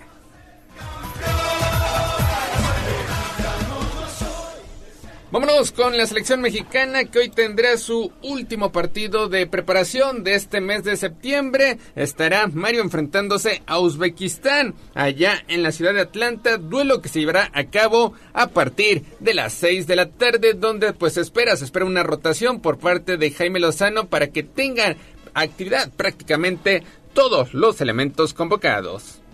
Pues sí, hoy México tiene su segundo y último partido de esta fecha FIFA, de este pequeño tour molero por Estados Unidos, ahora ante un muy desconocido equipo de Uzbekistán, que realmente pues poco sabemos de ellos, en un estadio de Atlanta que seguro estará lleno, donde los paisanos pues tendrán la oportunidad de ver a su selección pagando la entrada en dólares, que es lo que le gusta a la gente que maneja los destinos del fútbol mexicano.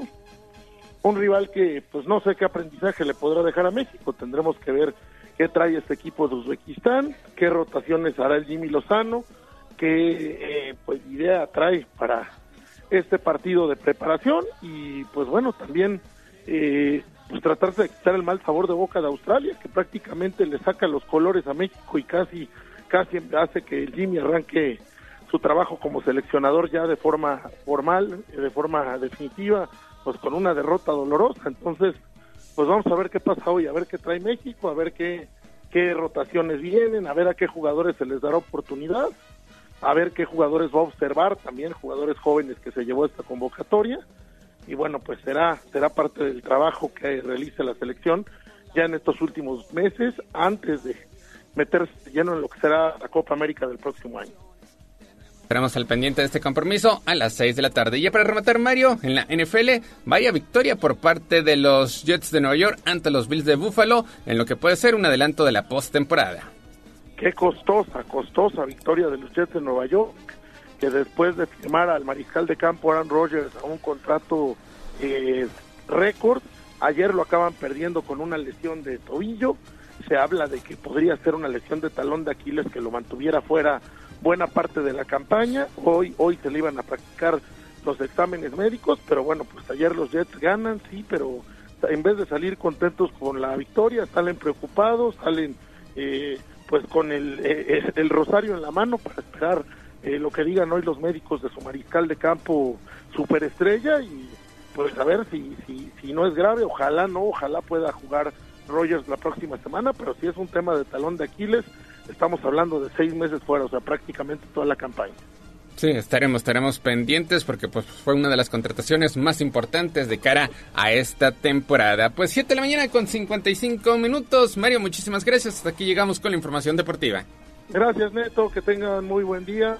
Gracias al auditorio y vamos a apoyar hoy a esos aguerridos y fieros pericos de pueblo. Así es, Pericos de Puebla contra Algodoneros Unión Laguna a través de la magnífica 95.5 FM. Más adelante a través de redes sociales los ganadores para el, los pases dobles de este compromiso. A las 12, Neto, hay muchos participando. Ahora le abrimos más tiempo a las 12, ¿va? Te late, que estén al pendiente arroba Tribuna Deportes. Así que sigan, sigan participando a través de la dinámica arroba Tribuna Deportes y al mediodía se darán a conocer los ganadores. Vámonos al corte comercial, regresamos con más en Tribuna Matutina. Esto fue Tribuna Deportes. Síguenos en nuestras redes sociales. Twitter, arroba Tribuna Deportes. Facebook, Tribuna Deportes Oficial. Twitter, arroba Tribuna Vigila.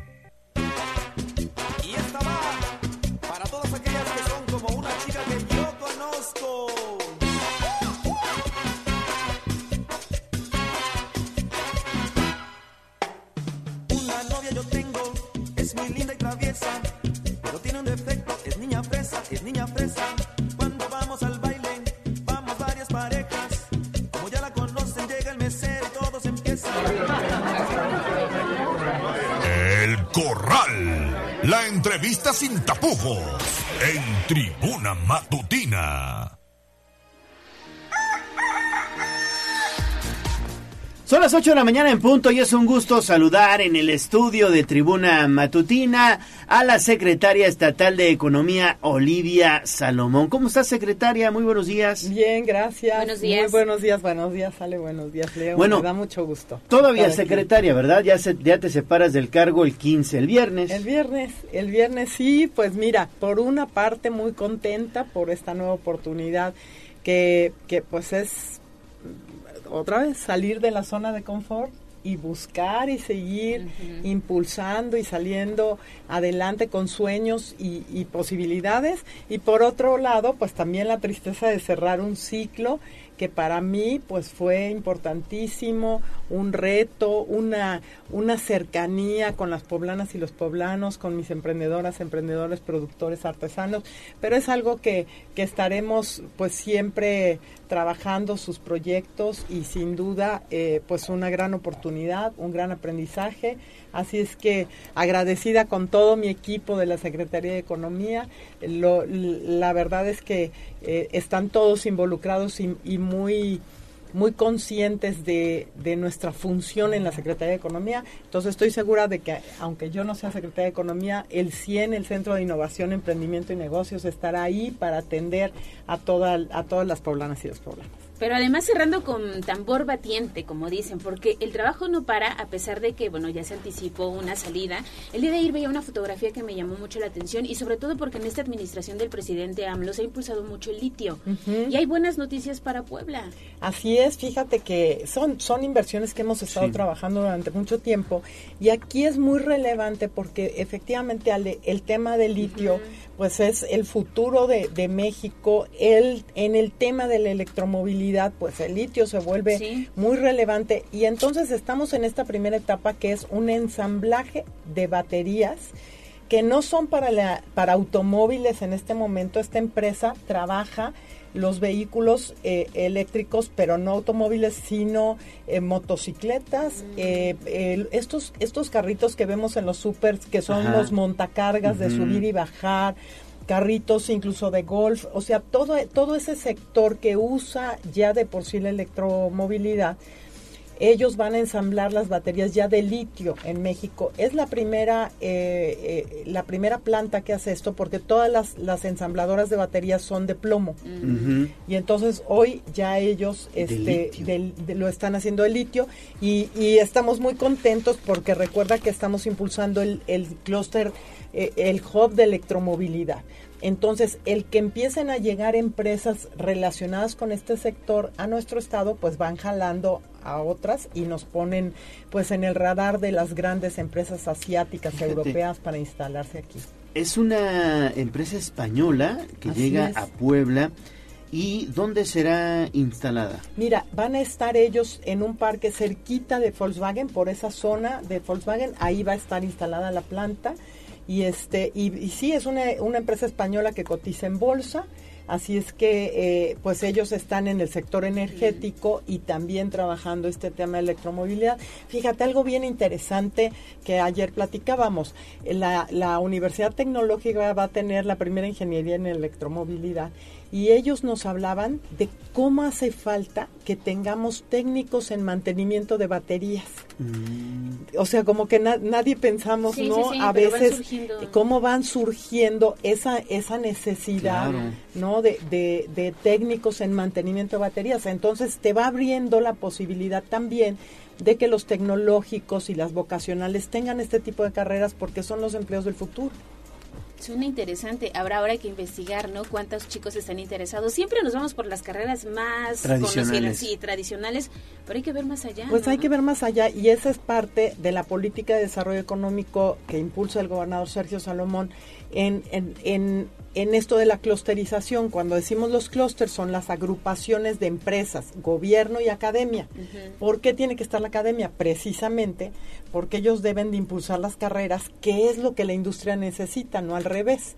¿no? No, no abres todas las carreras y luego dónde los pones a trabajar, y luego lo, dónde los ponemos a trabajar. Aquí es un poquito al revés. Hoy se está abriendo esta posibilidad y dicen entrenen chicos eh, técnicos en, en mantenimiento de baterías y ahí se abre un, una buena oportunidad para nuestros jóvenes que no necesariamente tienen que hacer una licenciatura. Estos, estas técnicas hoy son muy bien pagadas.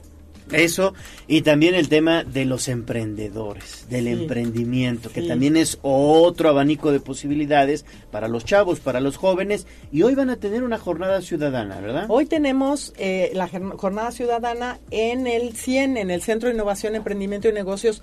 Ahí los esperamos de 10 de la mañana a 2 de la tarde. Ahí estaremos atendiendo em, emprendedoras, emprendedores, em, microempresarios, los que quieran ir a platicar y a conocer los programas de la Secretaría de Economía. Recuerden, registro de marca, diseño de logotipo, tabla nutrimental, todos los temas de innovación, eh, eh, talleres de, fundamentos prácticos de negocios, ahí en el 100, hoy de 10 de la mañana a 2 de la tarde.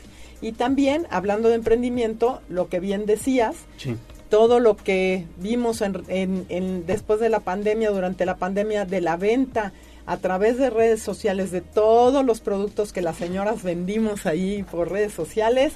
Se abre nuevamente el exitoso programa Emprendimiento Digital para Mujeres, Mujeres Poder.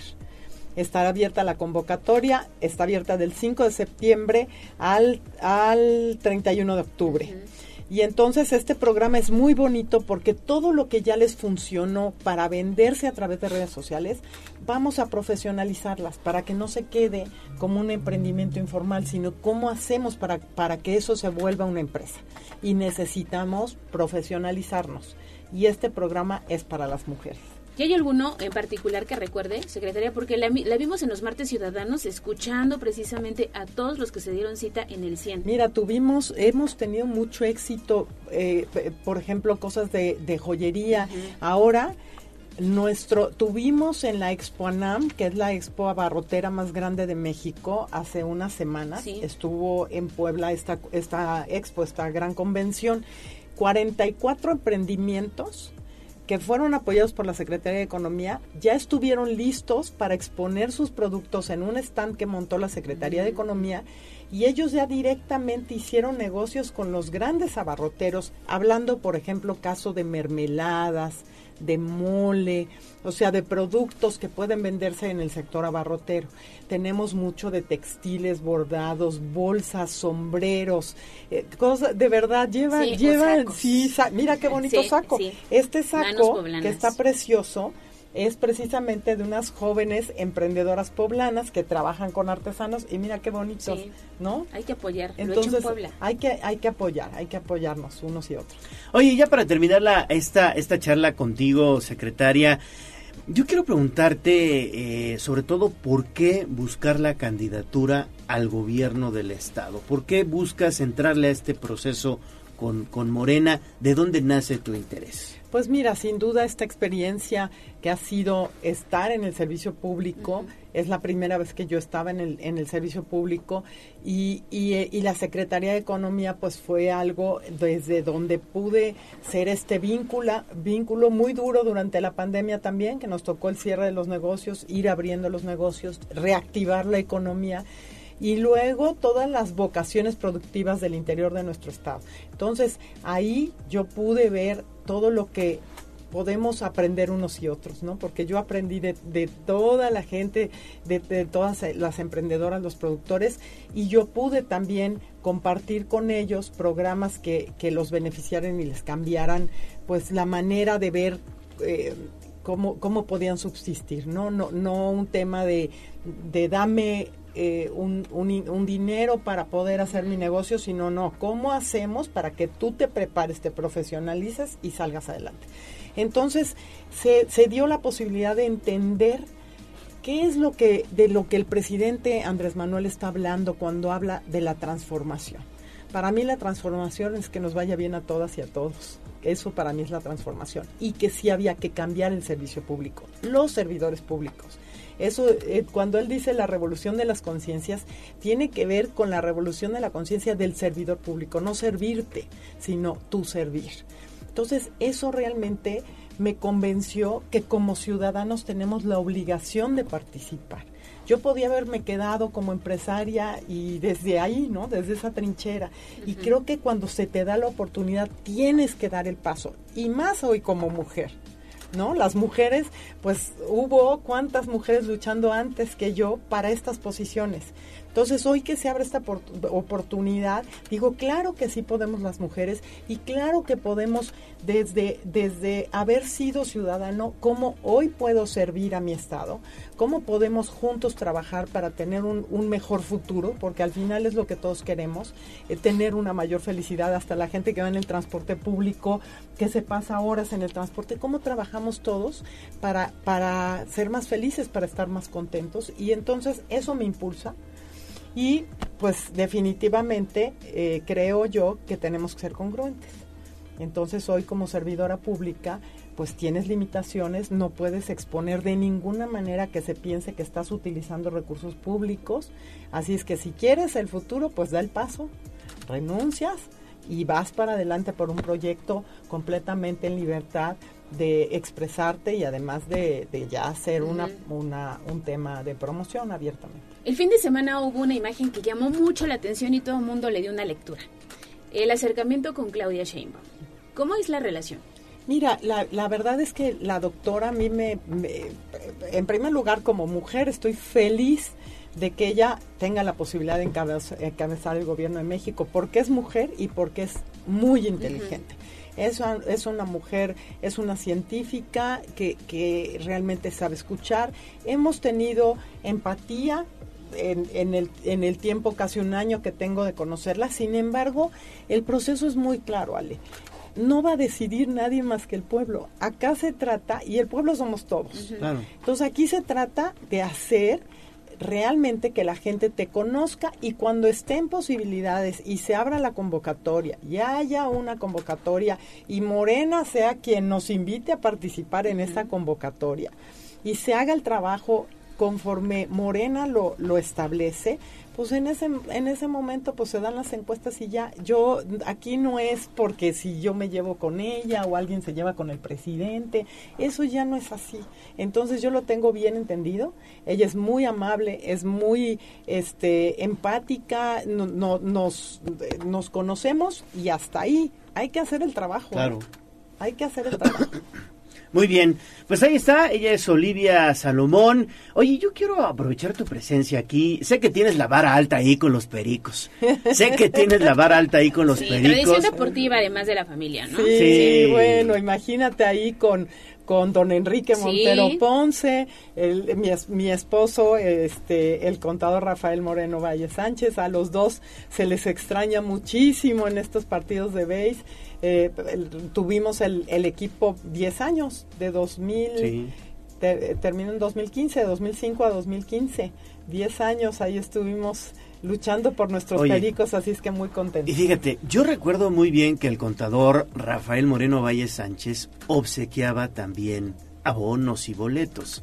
Oye, tú no puedes gestionar unos boletitos ahí para, para los amigos del auditorio. Digo, Ya. ya, ya es tradición aquí en La Sí, Magnífica. claro, ya, ya está, ya estamos gestionando, este, con, con todo, con todo gusto. Te voy a comprometer. Sí, sí, sí, sí. No, ¿Qué te pues ya- parece seis pases dobles? ¿Se puede? Seis pases dobles. ¿Neta? Ahorita mismo hablamos ahí con la directiva de los Pericos, seis pasos dobles para, pe- pero para Adultos mayores. Adultos mayores. Órale. En honor a No, Rafa pues ya Moreno Valle, que, la que la directiva de Pericos, este, no- nos dé esos esos abonos. Pues para- ahí les va. Entonces, en honor a don Rafael Moreno Valle Sánchez y a don Enrique Montero Ponce, vamos a obsequiar seis pases dobles solo para adultos mayores. Seis pases dobles solo para adultos mayores y los vamos a obsequiar vía telefónica al 222 242 1312. 222 242 1312. Pero cuando vengan a recoger esos pases, tienen que traer su copia de identificación donde observemos que en realidad son adultos mayores. Entonces son seis pases dobles solo para adultos mayores. Llámenos al 222 242 1312 222 242 1312. Esto, bueno, pues con el apoyo y la gestión de Olivia Salomón, que repito, tiene la vara alta ya en los pericos.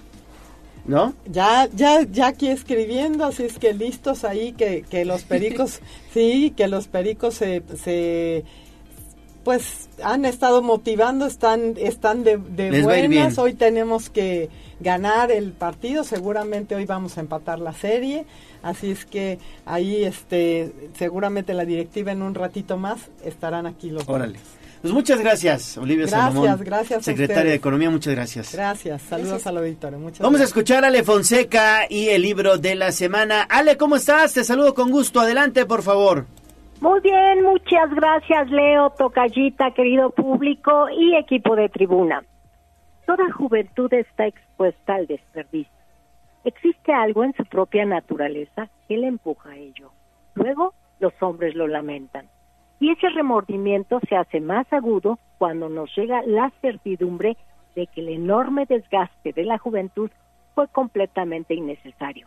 Cuando descubrimos con amarga ironía que la juventud es algo que solo los jóvenes poseen y que solamente los viejos saben usar. Y por esta razón, cuando los años pasan, los miramos con tristeza, viendo la riqueza que hubiéramos obtenido de haberla usado bien. Este es, creo yo, el mejor fragmento del libro Del tiempo y el río, del estadounidense Thomas Wolfe, autor del siglo XX, que lleva el subtítulo Una leyenda sobre la ansiedad del hombre en su juventud. Esencia del tema. Historia de la formación de la personalidad del joven Eugene Gant, que en el camino observa, conoce gente y nos la presenta con la gran capacidad narrativa al hacernos vivir la época del siglo XX a través de quienes la vivieron y de quienes se cruzaron con él. Eugene, el protagonista, se asemeja mucho a Wolf, el autor. Quiere leerlo todo, saberlo todo y vivirlo todo. Wolf, por su parte, quiere escribirlo todo. Y dada su prodigiosa memoria, Recuerda personas, nombres, físico, expresiones, profesión, costumbres, vestimenta, lo que han dicho, de las calles, el pavimento, farolas, casas, hoteles, los muebles, el servicio, el coste de restaurantes, la calidad de la comida, de conversaciones ahí oídas y las oídas en la calle, en el tren, de los vecinos en el patio, puentes, carreteras, paisajes que había visto, ruidos como el pisar de las hojas secas, el de los cascos de un caballo en el empedrado, el del viento en los aleros de la casa. Absolutamente todo lo que había experimentado, visto y oído y lo plasma. Y como he sabido, todo es mucho, demasiado. Por eso cada personaje que se cruza con el protagonista, aunque sea una única y fugaz vez, recibe una atención con tal precisión y penetración psicológica que el lector cree haberlo conocido. Esta obra transcurre en tres tiempos, el presente, el pasado y el inmutable, que el autor define como los que dicen que no leen más que lo mejor, no son como algunos lo llaman, no, son tontos. La, la batalla del espíritu no consiste en leer y conocer lo mejor, sino en descubrirlo. Es decir, el tiempo inmutable es el que descubrimos como el mejor. Este tiempo no contiene nada superfluo, por lo que lo reitero el, el mensaje inicial que es la síntesis del mismo texto. Toda juventud está expuesta al desperdicio. Existe algo en su propia naturaleza que le empuja a ello. Luego los hombres lo lamentan. Y ese remordimiento se hace más agudo cuando nos llega la certidumbre de que el enorme desgaste de la juventud fue completamente innecesario. Cuando descubrimos con amarga ironía que la juventud es algo que solo los jóvenes poseen y que solo los viejos saben usar. Y por eso, Del tiempo y el río de Thomas Wolfe es el libro de la semana. Muchísimas gracias Ale por esta colaboración y ya la próxima semana regresamos al horario habitual que es el lunes. Gracias a ustedes. Y Gracias, buen Tocaya. Pues ahí está el libro de la semana con Ale Fonseca. Vamos a escuchar rápidamente las actividades que encabeza esta mañana el Ayuntamiento de Puebla, porque hay una importante actividad. Adán Domínguez, quien es gerente de gobierno municipal, está dando a conocer el lanzamiento de la campaña mensual Día de, Día de Puebla sin auto y la proyección del documental Pequeño Peatón Imprudente, que va a ocurrir a las 6.30 de la tarde en el patio de Palacio Municipal. El sábado 23 a las 12 horas en el kiosco del Paseo Bravo habrá un rodatón por una Puebla sin auto y el domingo también habrá actividades en el Parque Ecológico. Eso es lo que se dice esta mañana por parte del gerente municipal Adán Domínguez. A la subsecretaria Rubí Vázquez, la directora María del Rayo Ramírez y nuestro jefe de zona también. Eh, es para nosotros eh, importante señalar todas las actividades que se van a estar haciendo durante este mes y principalmente el día 22 de septiembre, que es el Día Mundial sin Auto. En el sentido precisamente de este eh, ejercicio de mejora de las condiciones de caminar, de utilizar otro tipo de infraestructura ciclista, Ahí está la invitación y bueno, actualmente se ha dado mantenimiento a la infraestructura ciclista en diferentes calles de la ciudad, la colocación de 240 piezas vialeta, color blanco y 900 piezas también viales, entre algunas otras, y toda la información ya la podrá encontrar a través de las redes sociales arroba noticias tribuna y tribuna vigila. En el marco del Día Mundial Sin Auto que se conmemora este 22 de septiembre, la finalidad es utilizar alternativas de transporte más sostenibles que mejoren también la salud de las personas. Con esta información nos vamos a la pausa y regresamos. Estamos en Tribuna Matutina. Vamos a un corte comercial y regresamos en menos de lo que canta un gallo. Esta es la magnífica, la patrona de la radio.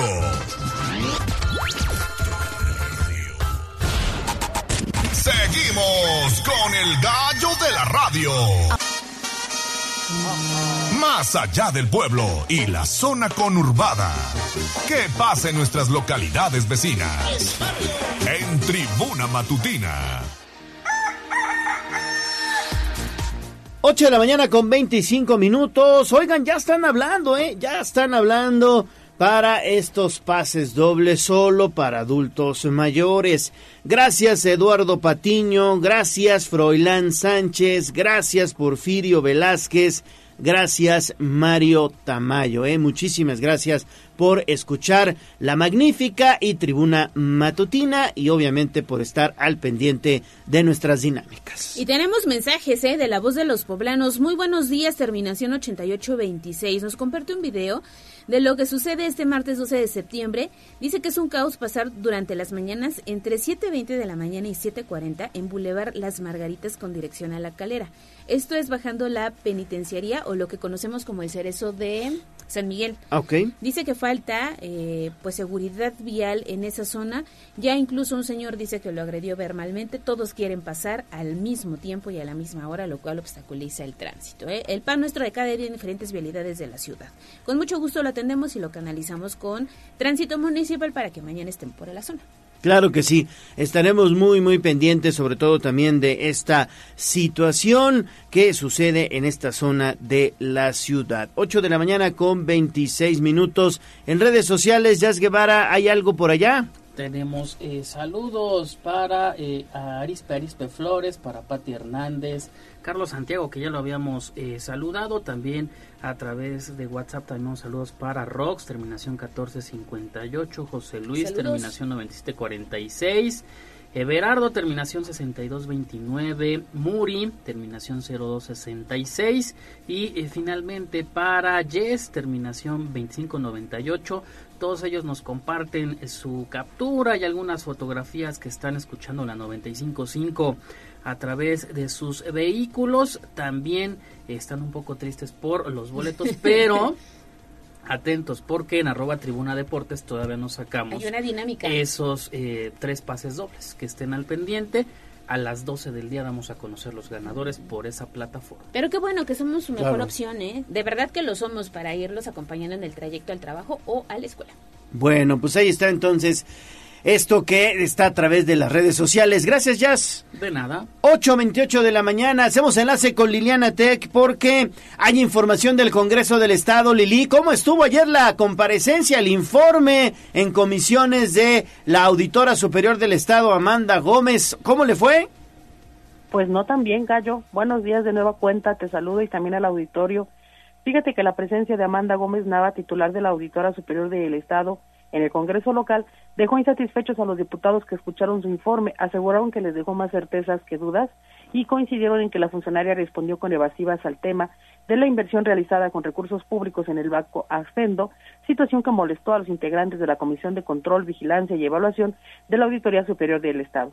La petista Mónica Silva consideró como una burla la actitud de la funcionaria, quien aseguró desconocer el origen del dinero que se invirtió en la institución financiera hoy en quiebra, cuando, en su calidad de secretaria de la Función Pública, ya había realizado una auditoría al respecto. Y esto es lo que dijo Mónica Silva. Escuchemos. una absoluta burla que simplemente lo diga, porque cuando fue secretaria de Función Pública, ella inició justamente una auditoría en donde ya estaban los 600 millones de pesos. Ella no pudo haber auditado si no hubieran sido recursos estatales. Pero que hoy lo desconozca por completo, me parece absolutamente una falta de respeto a quienes estuvimos sentados y sentadas aquí. En tanto que Rafael Micalco, diputado de Acción Nacional, dijo que la auditora puede permanecer en el cargo si así lo decide, no obstante, tras los resultados de la reunión de este lunes, lo más seguro es que el Congreso se inicie, eh, inicie con el proceso de destitución. Escuchemos.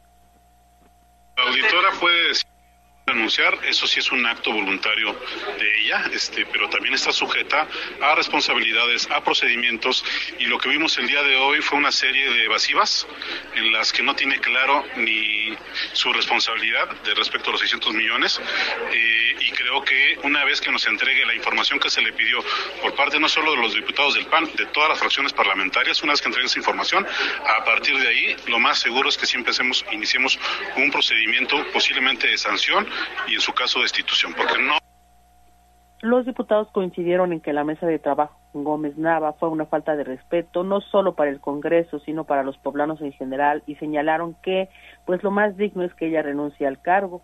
En tanto que a su salida de la sede legislativa, pues Amanda Gómez Nava aseguró que se mantendrá al frente de la auditoría hasta el último momento del periodo para el que ella fue designada y minimizó las aseveraciones por parte de los diputados. Escuchemos. Seguiré trabajando como lo he venido haciendo desde el primer día que fui nombrada como auditora superior del Estado de Puebla. Y seguiremos trabajando en el mismo sentido, con la misma responsabilidad, como lo hemos hecho con transparencia y sin. Muchas gracias. Tras la comparecencia, los diputados pidieron a Gómez Nava que envíe un informe por escrito con las respuestas que ellos consideraron dejó pendientes durante su visita al Congreso y dependiendo del contenido, pues ellos podrían iniciar con la destitución. Es el reporte. Perfecto, pues ahí está entonces la información. Eh, una, una cuestión que sí llama la atención, Lili, porque finalmente los que aprobaron, digamos que ella fuera la auditora, designación. su designación, hoy la cuestionan re feo. Sí, la verdad es que ayer vimos a los diputados, este, pues exigentes, ¿no? Eh, hasta furiosos, podría yo decir, haciendo su trabajo al final de cuentas y se agradece, pero ojalá que esa congruencia se mantuviera, ¿no? Y que ese, eh, pues, ese, ¿cómo decirlo?, espíritu, pues, por defender los intereses de los poblanos se mantenga en todas y cada una de sus decisiones, porque efectivamente quienes ayer cuestionaron a esta funcionaria hace unos meses la avalaron, entonces pues ahí está también eh, que ellos también asuman su responsabilidad hablando pues justamente de que todos eh, tienen una parte de esto, ¿no? La grilla, parte de la grilla que hay al interior del Poder Legislativo. Es, es correcto. Gracias, Lili.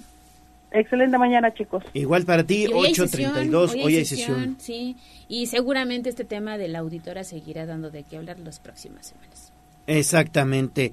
Bueno, seguimos con más información, con un especial bien interesante de David. Exactamente, porque ya se acerca el grito el 15 de septiembre, pero pues los mexicanos radicados en Estados Unidos, hablamos de Nueva York, Los Ángeles, no sé qué otra parte, fíjate, de la Unión Americana se concentra el mayor número de poblanos. Lo cierto es que es el Puebla York, ¿no? A muchos este se ha ganado como que ese mote, sobre todo a quienes están allá en la gran ciudad de los rascacielos. Y bueno, ¿qué extrañan? Yo creo que la comida, la lejanía con la familia, y ha de ser una fecha importante para pues recordar nuestro famoso Viva México. Y David Becerra nos ha preparado este material.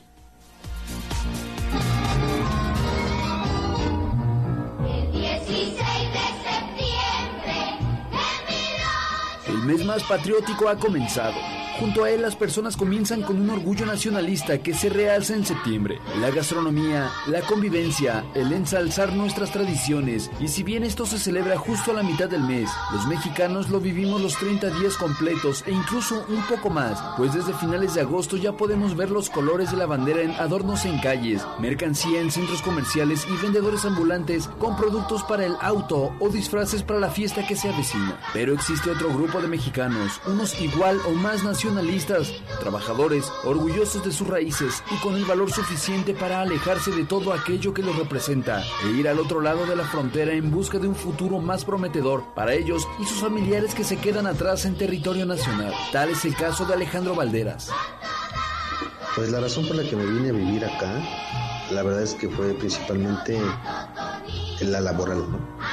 Y pues por mantener a mi familia, ¿no? Yo estoy aquí desde el 2019 y llegué al estado de Iowa a trabajar igual. eh, acá le llaman como animal breeder y pues piden a puro profesionista.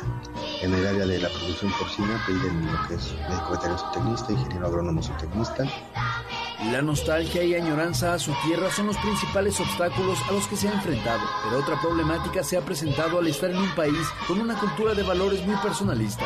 Y el choque cultural, pues totalmente, ¿eh? o sea, eh, alguien se puede caer, o la gran mayoría se puede caer una persona y no la recogen, ¿no? Igual por cuestiones también de, la, de, racismo, me salí, ahí estuve año siete meses. Posteriormente me fui para el año 2021 eh, hacia Oklahoma. Viví yo en Init, Oklahoma, y la granja estaba en Ames, Oklahoma. Ahí viví medio año nada más. Estas temporadas para todas estas personas son de un sentimiento de soledad, por lo que aunque no sean familiares, se juntan en grupos para poder compartir y replicar en menor escala lo que la mayoría de los mexicanos celebramos en esta fecha tan importante. Eh, los tenis, pues bueno, a veces tratamos de, juntarnos, ¿no? Obviamente hay unos que hacen sus clanes, eh, entonces se van invitando y pues como muchos trabajan, porque aquí es un día normal, pues tratamos de, de, pues de festejar lo mejor que se pueda, usualmente una cena, el pozole, comida, obviamente aquí el problema es la, eh, la materia prima, que aunque pues alguien tenga buen sazón, con la materia prima realmente te cambia totalmente y no sabe igual nada. El motor que le da poder a los millones de mexicanos que viven en los Estados Unidos es el saber que el trabajo arduo que están realizando en ese país les da una oportunidad para mejorar la situación de sus hijos, esposas, hermanos, padres y madres que esperan su regreso. El mayor acto de amor es dejar lo que más amas. Eh, el dejar a mis hijos es lo más difícil. El que no pude estar cuando mi papá falleció. Justo por la pandemia no podía yo, no podía yo salir tan fácilmente eh, por las documentaciones que pedían en ese entonces. Mi papá falleció el siguiente año de iniciar la pandemia. Entonces fa- falleció en enero y no pude salir por eso. Eh, creo que son de las cosas más difíciles. ¿no? Para Tribuna Noticias, David Becerra. Bueno, estamos de vuelta en Tribuna Matutina. Buen reportaje de David Becerra en torno a nuestros hermanos migrantes. Ganadores de pases dobles para Pericos, Eduardo Patiño, Froilán Sánchez, Porfirio Velázquez, Mario Tamayo, Guillermina Casco Rodríguez y Omar Ramírez Teposteca. Vénganse a partir de la una de la tarde por sus boletos, por favor. A partir de la una de la tarde por sus boletos con copia de identificación. Por favor, a partir de la una de la tarde con copia de identificación. Pausa y regresamos ya con el mejor anfitrión de Puebla. Vamos a un corte comercial y regresamos en menos de lo que canta un gallo. Esta es la magnífica, la patrona de la radio.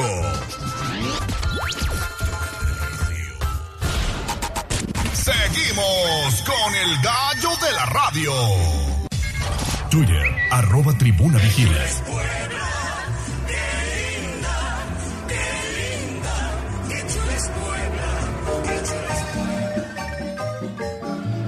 Enamórate de Puebla con el mejor anfitrión, Ale Cañedo, en Tribuna Matutina.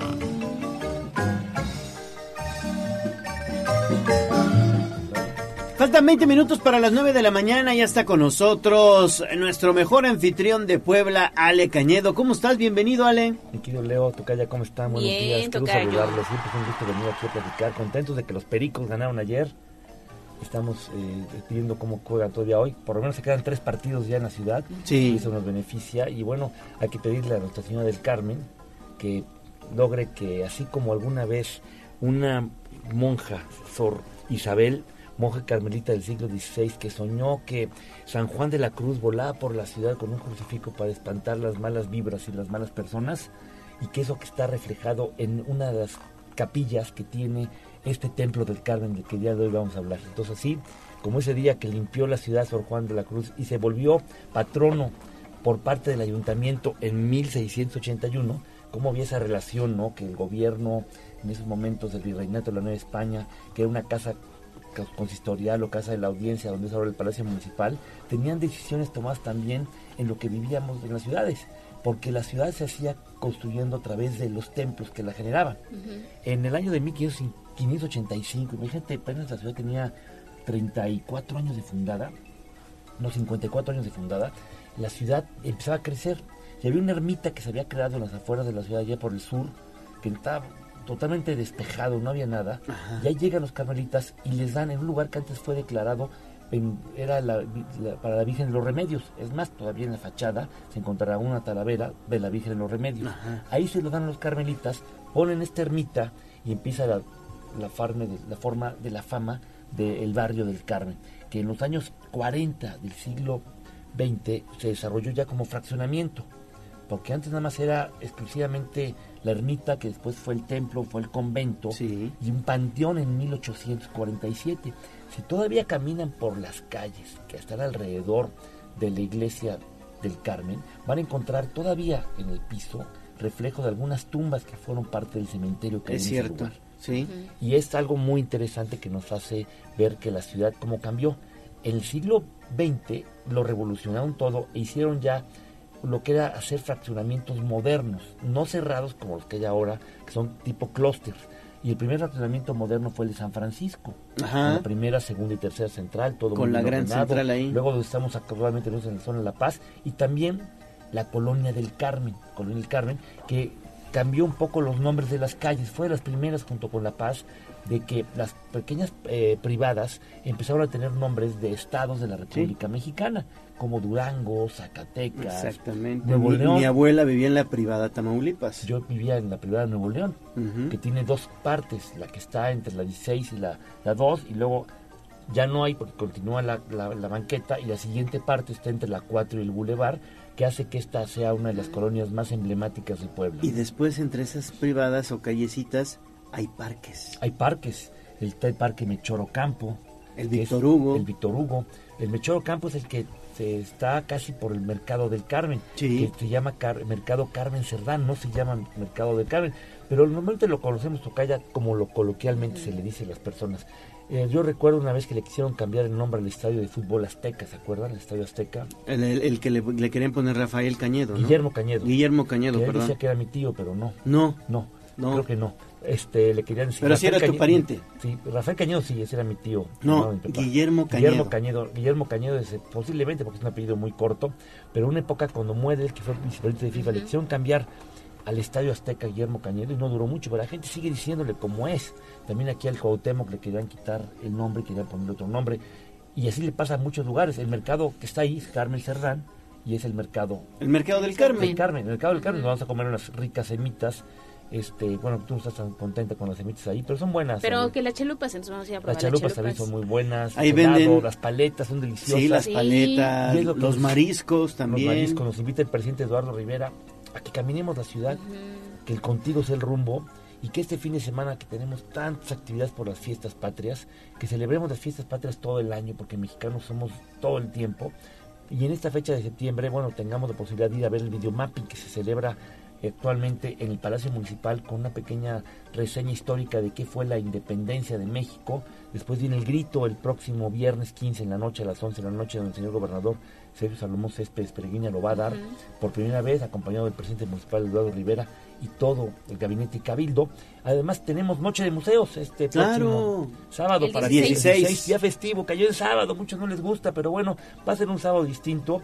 Ya después de la desmañanada, de que se echen a lo mejor unas chalupitas allí en el Carmen, sí, un molito o algo, bueno, vayan y disfruten el centro histórico de Puebla, como a través del programa Noche de Museos que va a tener recintos abiertos de 5 de la tarde a 10 de la noche, gratuitos, para que vayan con toda la familia. No les va a costar. Y se compran después unos churritos atrás de Catedral, o van, por ejemplo, junto al Congreso para probar unos ricos molotes en la molotería Acapulco, o caminar sobre la 16 de septiembre, donde se encuentran varios negocios de tacos que te pueden dar, ahora sí, quitar el, el antojo, pasarla bien y contribuir al desarrollo económico de nuestra ciudad. O una Es- paleta y un helado ahí enfrente del parque. del Parque del Carmen. Entonces estamos muy contentos de esa fecha que viene a celebrar la independencia de México, pero también celebramos que tenemos una gran ciudad para vivir. Sí, hay que aprovechar la noche de museos. Visité el del Amparo, perdón. ¿Te gustó? El Amparo. Sí, en la Es noche de la edición pasada, muchísima bueno. gente, hay que llegar con tiempo, sí, pero se disfruta. Es un gran museo, ¿eh? Sí. Muy bonito. Es de los museos más bonitos de América Latina, museo privado que tiene colección de arte virreinal, prehispánico y contemporáneo. Entonces lo hace una Y su terraza es espectacular. No, ¿eh? terraza puedes sacar una foto padrísima. ¿eh? Espectacular. Que ojo, si ven de repente la catedral apagada, porque luego me dice la gente, es que está la catedral apagada, ¿cómo la apagan en la noche? Es que de ocho y media a nueve se, se lleva a cabo el videomapping de la catedral de Puebla, entonces Tiene que ver. es, se tiene que ver mejor. Y también tenemos para este fin de semana el videomapping en el Palacio Municipal, que es una de las celebraciones más importantes. Y bueno, todos invitados por el presidente Eduardo Rivera y por todos los que trabajamos en el ayuntamiento y todos, los poblanos que le digamos a los que vienen de fuera que vengan a sentir, disfrutar y vivir la Puebla de Los Ángeles, la cuatro veces rica Puebla de Zaragoza. Bueno, pues mi estimado Ale Cañedo, siempre el mejor anfitrión de Puebla, muchas gracias. Y yo te iba a preguntar, ¿cómo llega la familia Barragán de las paleterías del Carmen? Buena pregunta. Yo ¿Cómo creo- llegan? ¿No sabes? No, no tengo bien. Sería bueno verlos. Yo conozco uno de ellos para preguntarles cuál es el- la forma en la cual tuvieron la oportunidad de primero ponerse ahí. Y bueno, es ya una gran tradición Sí. de ir a probar. Que otra vez me probé una paleta de chamoy. Híjole, estaba deliciosa. El chamoy Ay, era de los dulces que me gustaba mucho cuando era niño. Este, yo fui niño también. Travieso. En los años, no, era muy tranquilo. En los años 70. Yo nací en el 66, entonces ya para los 70 ya, ya disfrutaba yo. Que teníamos muchas actividades en la calle, eh, hacíamos muchas cosas porque la ciudad era distinta, Sí. era más mucho más pequeña y también eh, no había tantas televisiones ni pantallas, ¿no? Yo me acuerdo que solamente había un canal o dos de televisión y las transmisiones empezaban a las 4 de la tarde, entonces pues no había muchas posibilidades de estar encerrado viendo la Y televisión. salías a jugar con los amigos. Salía a jugar, me gustaba mucho leer también desde chico, entonces a poder leer muchas cosas. Muy bien. Pues Ale, que tengas un excelente, excelente día y de verdad siempre agradecemos mucho el hecho de que vengas y nos lleves a conocer sitios emblemáticos de Puebla como el Carmen. Yo tengo muy buenos recuerdos de El Carmen. Ahí jugaba fútbol con mis cuates en las privadas, todavía jugábamos en las calles. Todavía se podía jugar en la calle, poníamos dos piedras y ahí Yo jugábamos. jugaba me acuerdo, con mis primos en la En colonia el parque. No, en la colonia Las Palmas, allá en, por razón de San Baltasar. Ujú. Eran privadas también y jugábamos tochito.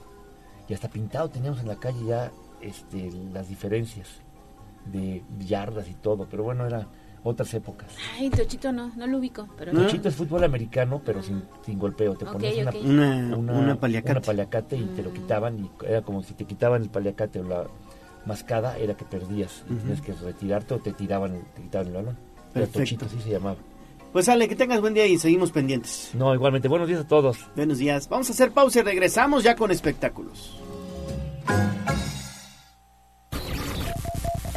Vamos a un corte comercial y regresamos en menos de lo que canta un gallo. Esta es la magnífica, la patrona de la radio.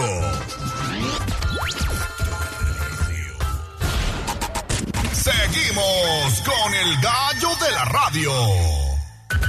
Instagram, Tribuna Noticias.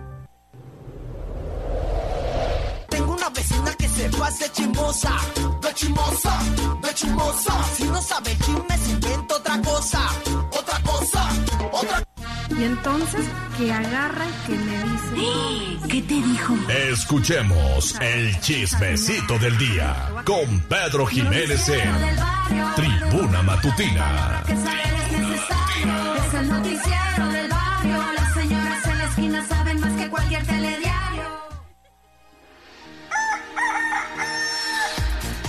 Aquí está Pedro Jiménez, mi estimado Pedro, ¿cómo estás? Hola, muy buenos días. Bienvenido. Ya empezando la semanita en Bienvenido. martes. Muchas gracias. ¿Qué Ay, que tal? fuera como tú.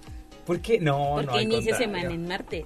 Pues sí, es cortita, pero pues el fin de semana bien, es el más movido. A veces no aprovechamos y no nos da tiempo de lavar y más con estas lluvias. pero aquí estamos, aquí estamos. Oye, Oigo. ayer me acordé de ti. Oh my goodness, ¿por qué? ¿Para bien? ¿Para bien? Ah, yo espero, yo Me espero. acordé, me acordé de ti porque me ofrecieron entrevistar a Benny Ibarra. No. Sí. Dime que la traes. Pues yo dije, igual a Pedro le interesa. Por supuesto.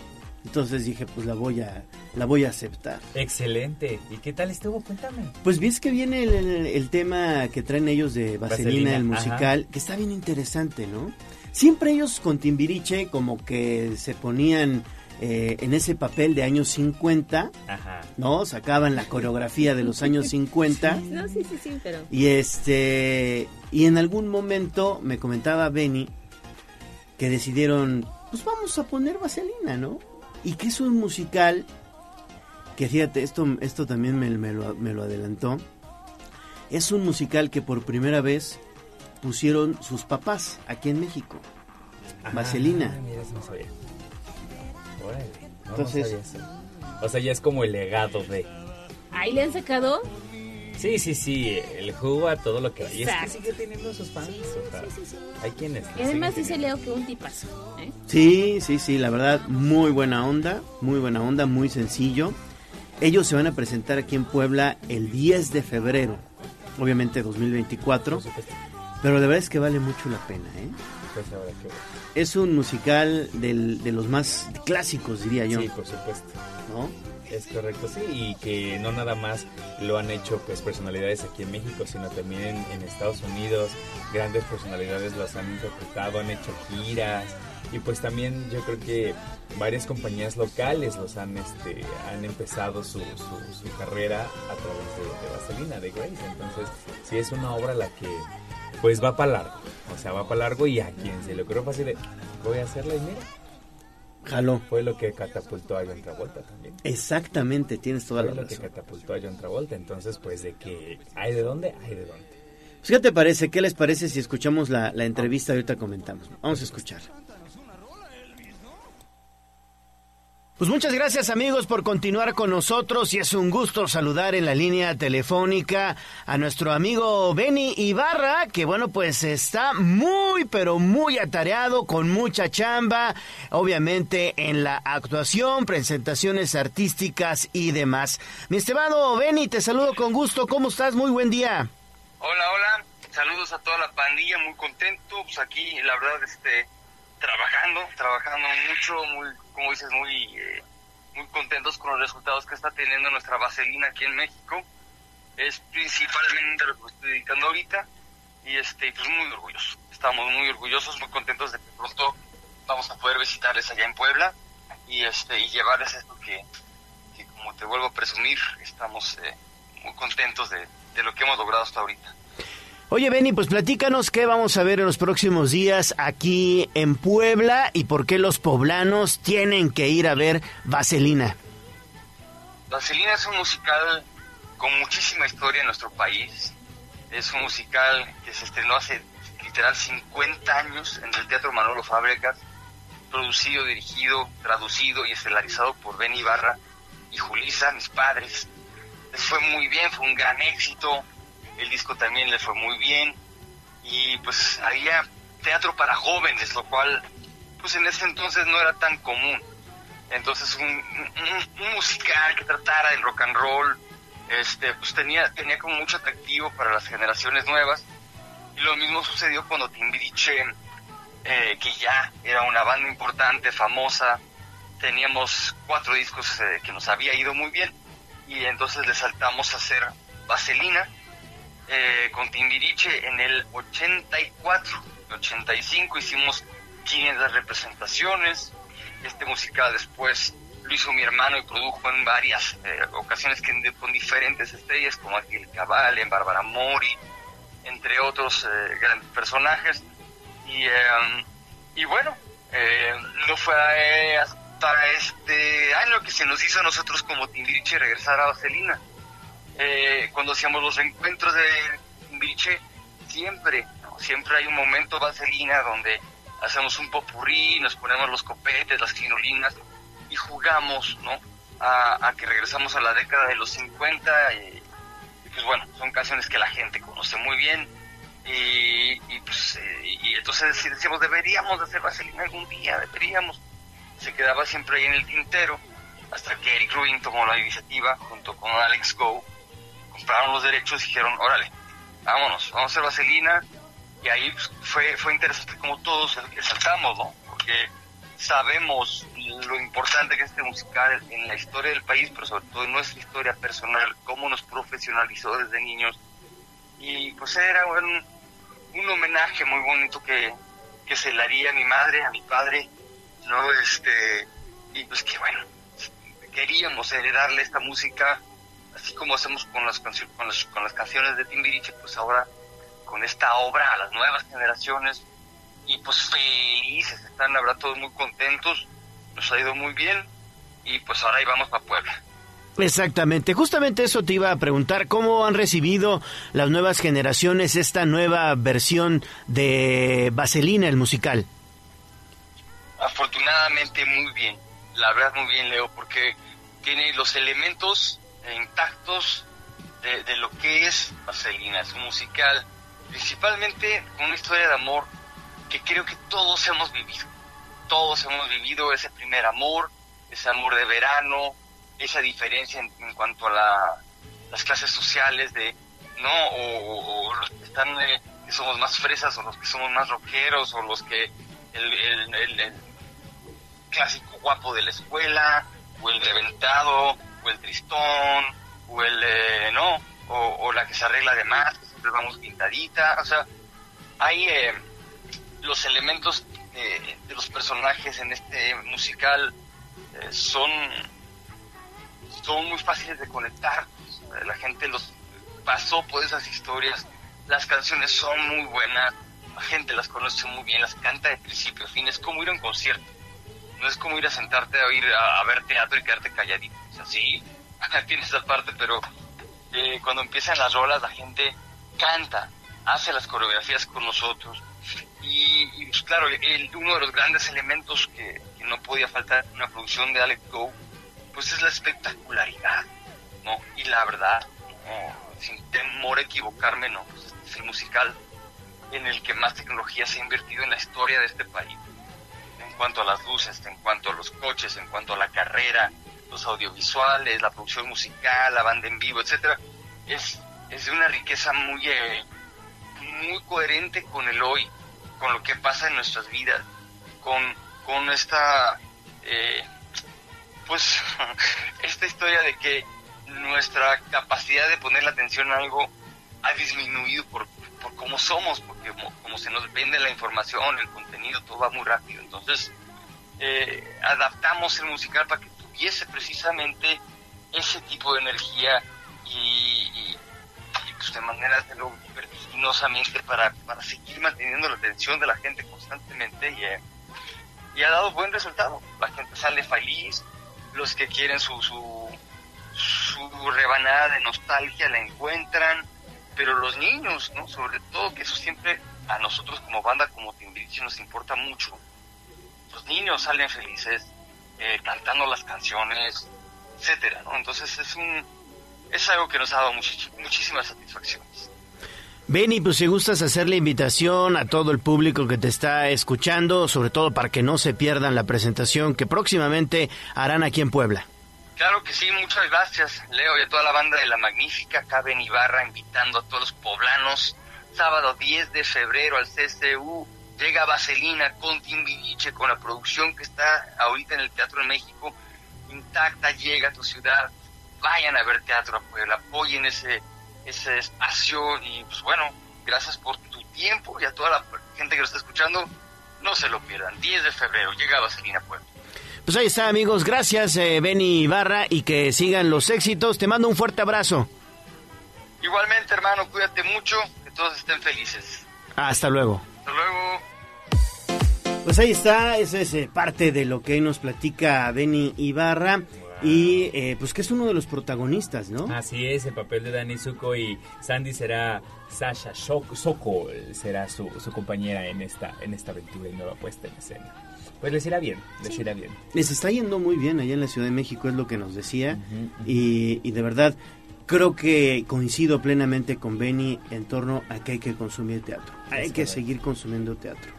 Sí, lo tenemos muy olvidado, al menos aquí en Puebla siento que lo tenemos muy olvidado.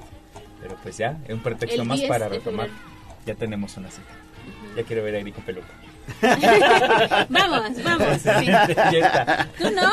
Sí. Eso se ve súper raro. Se Toda la vida lo hemos visto. Pues sí, calvito, rapado. Y se ve bien. Pero de repente pone una peluca rara. Ajá, sí. Es el personaje. Bueno, pues muchas gracias. A ustedes. Gra- gracias por cederme siete minutos de tu Adelante. tiempo. Toda tu sección. Es, todo, es su programa, amigos, es su programa. Gracias, mi estimado Peter. A ustedes, nos vemos mañanita. Claro que sí, gracias Aura Mones, Operación Técnica, Abraham Merino, Producción, Jazz Guevara, redes sociales, Ale, nos vamos. Nos vamos, pero mañana aquí tenemos una cita. Me despido, que tenga un excelente martes. Adiós. Adiós, amor. Aquí terminamos Tribuna Matutina.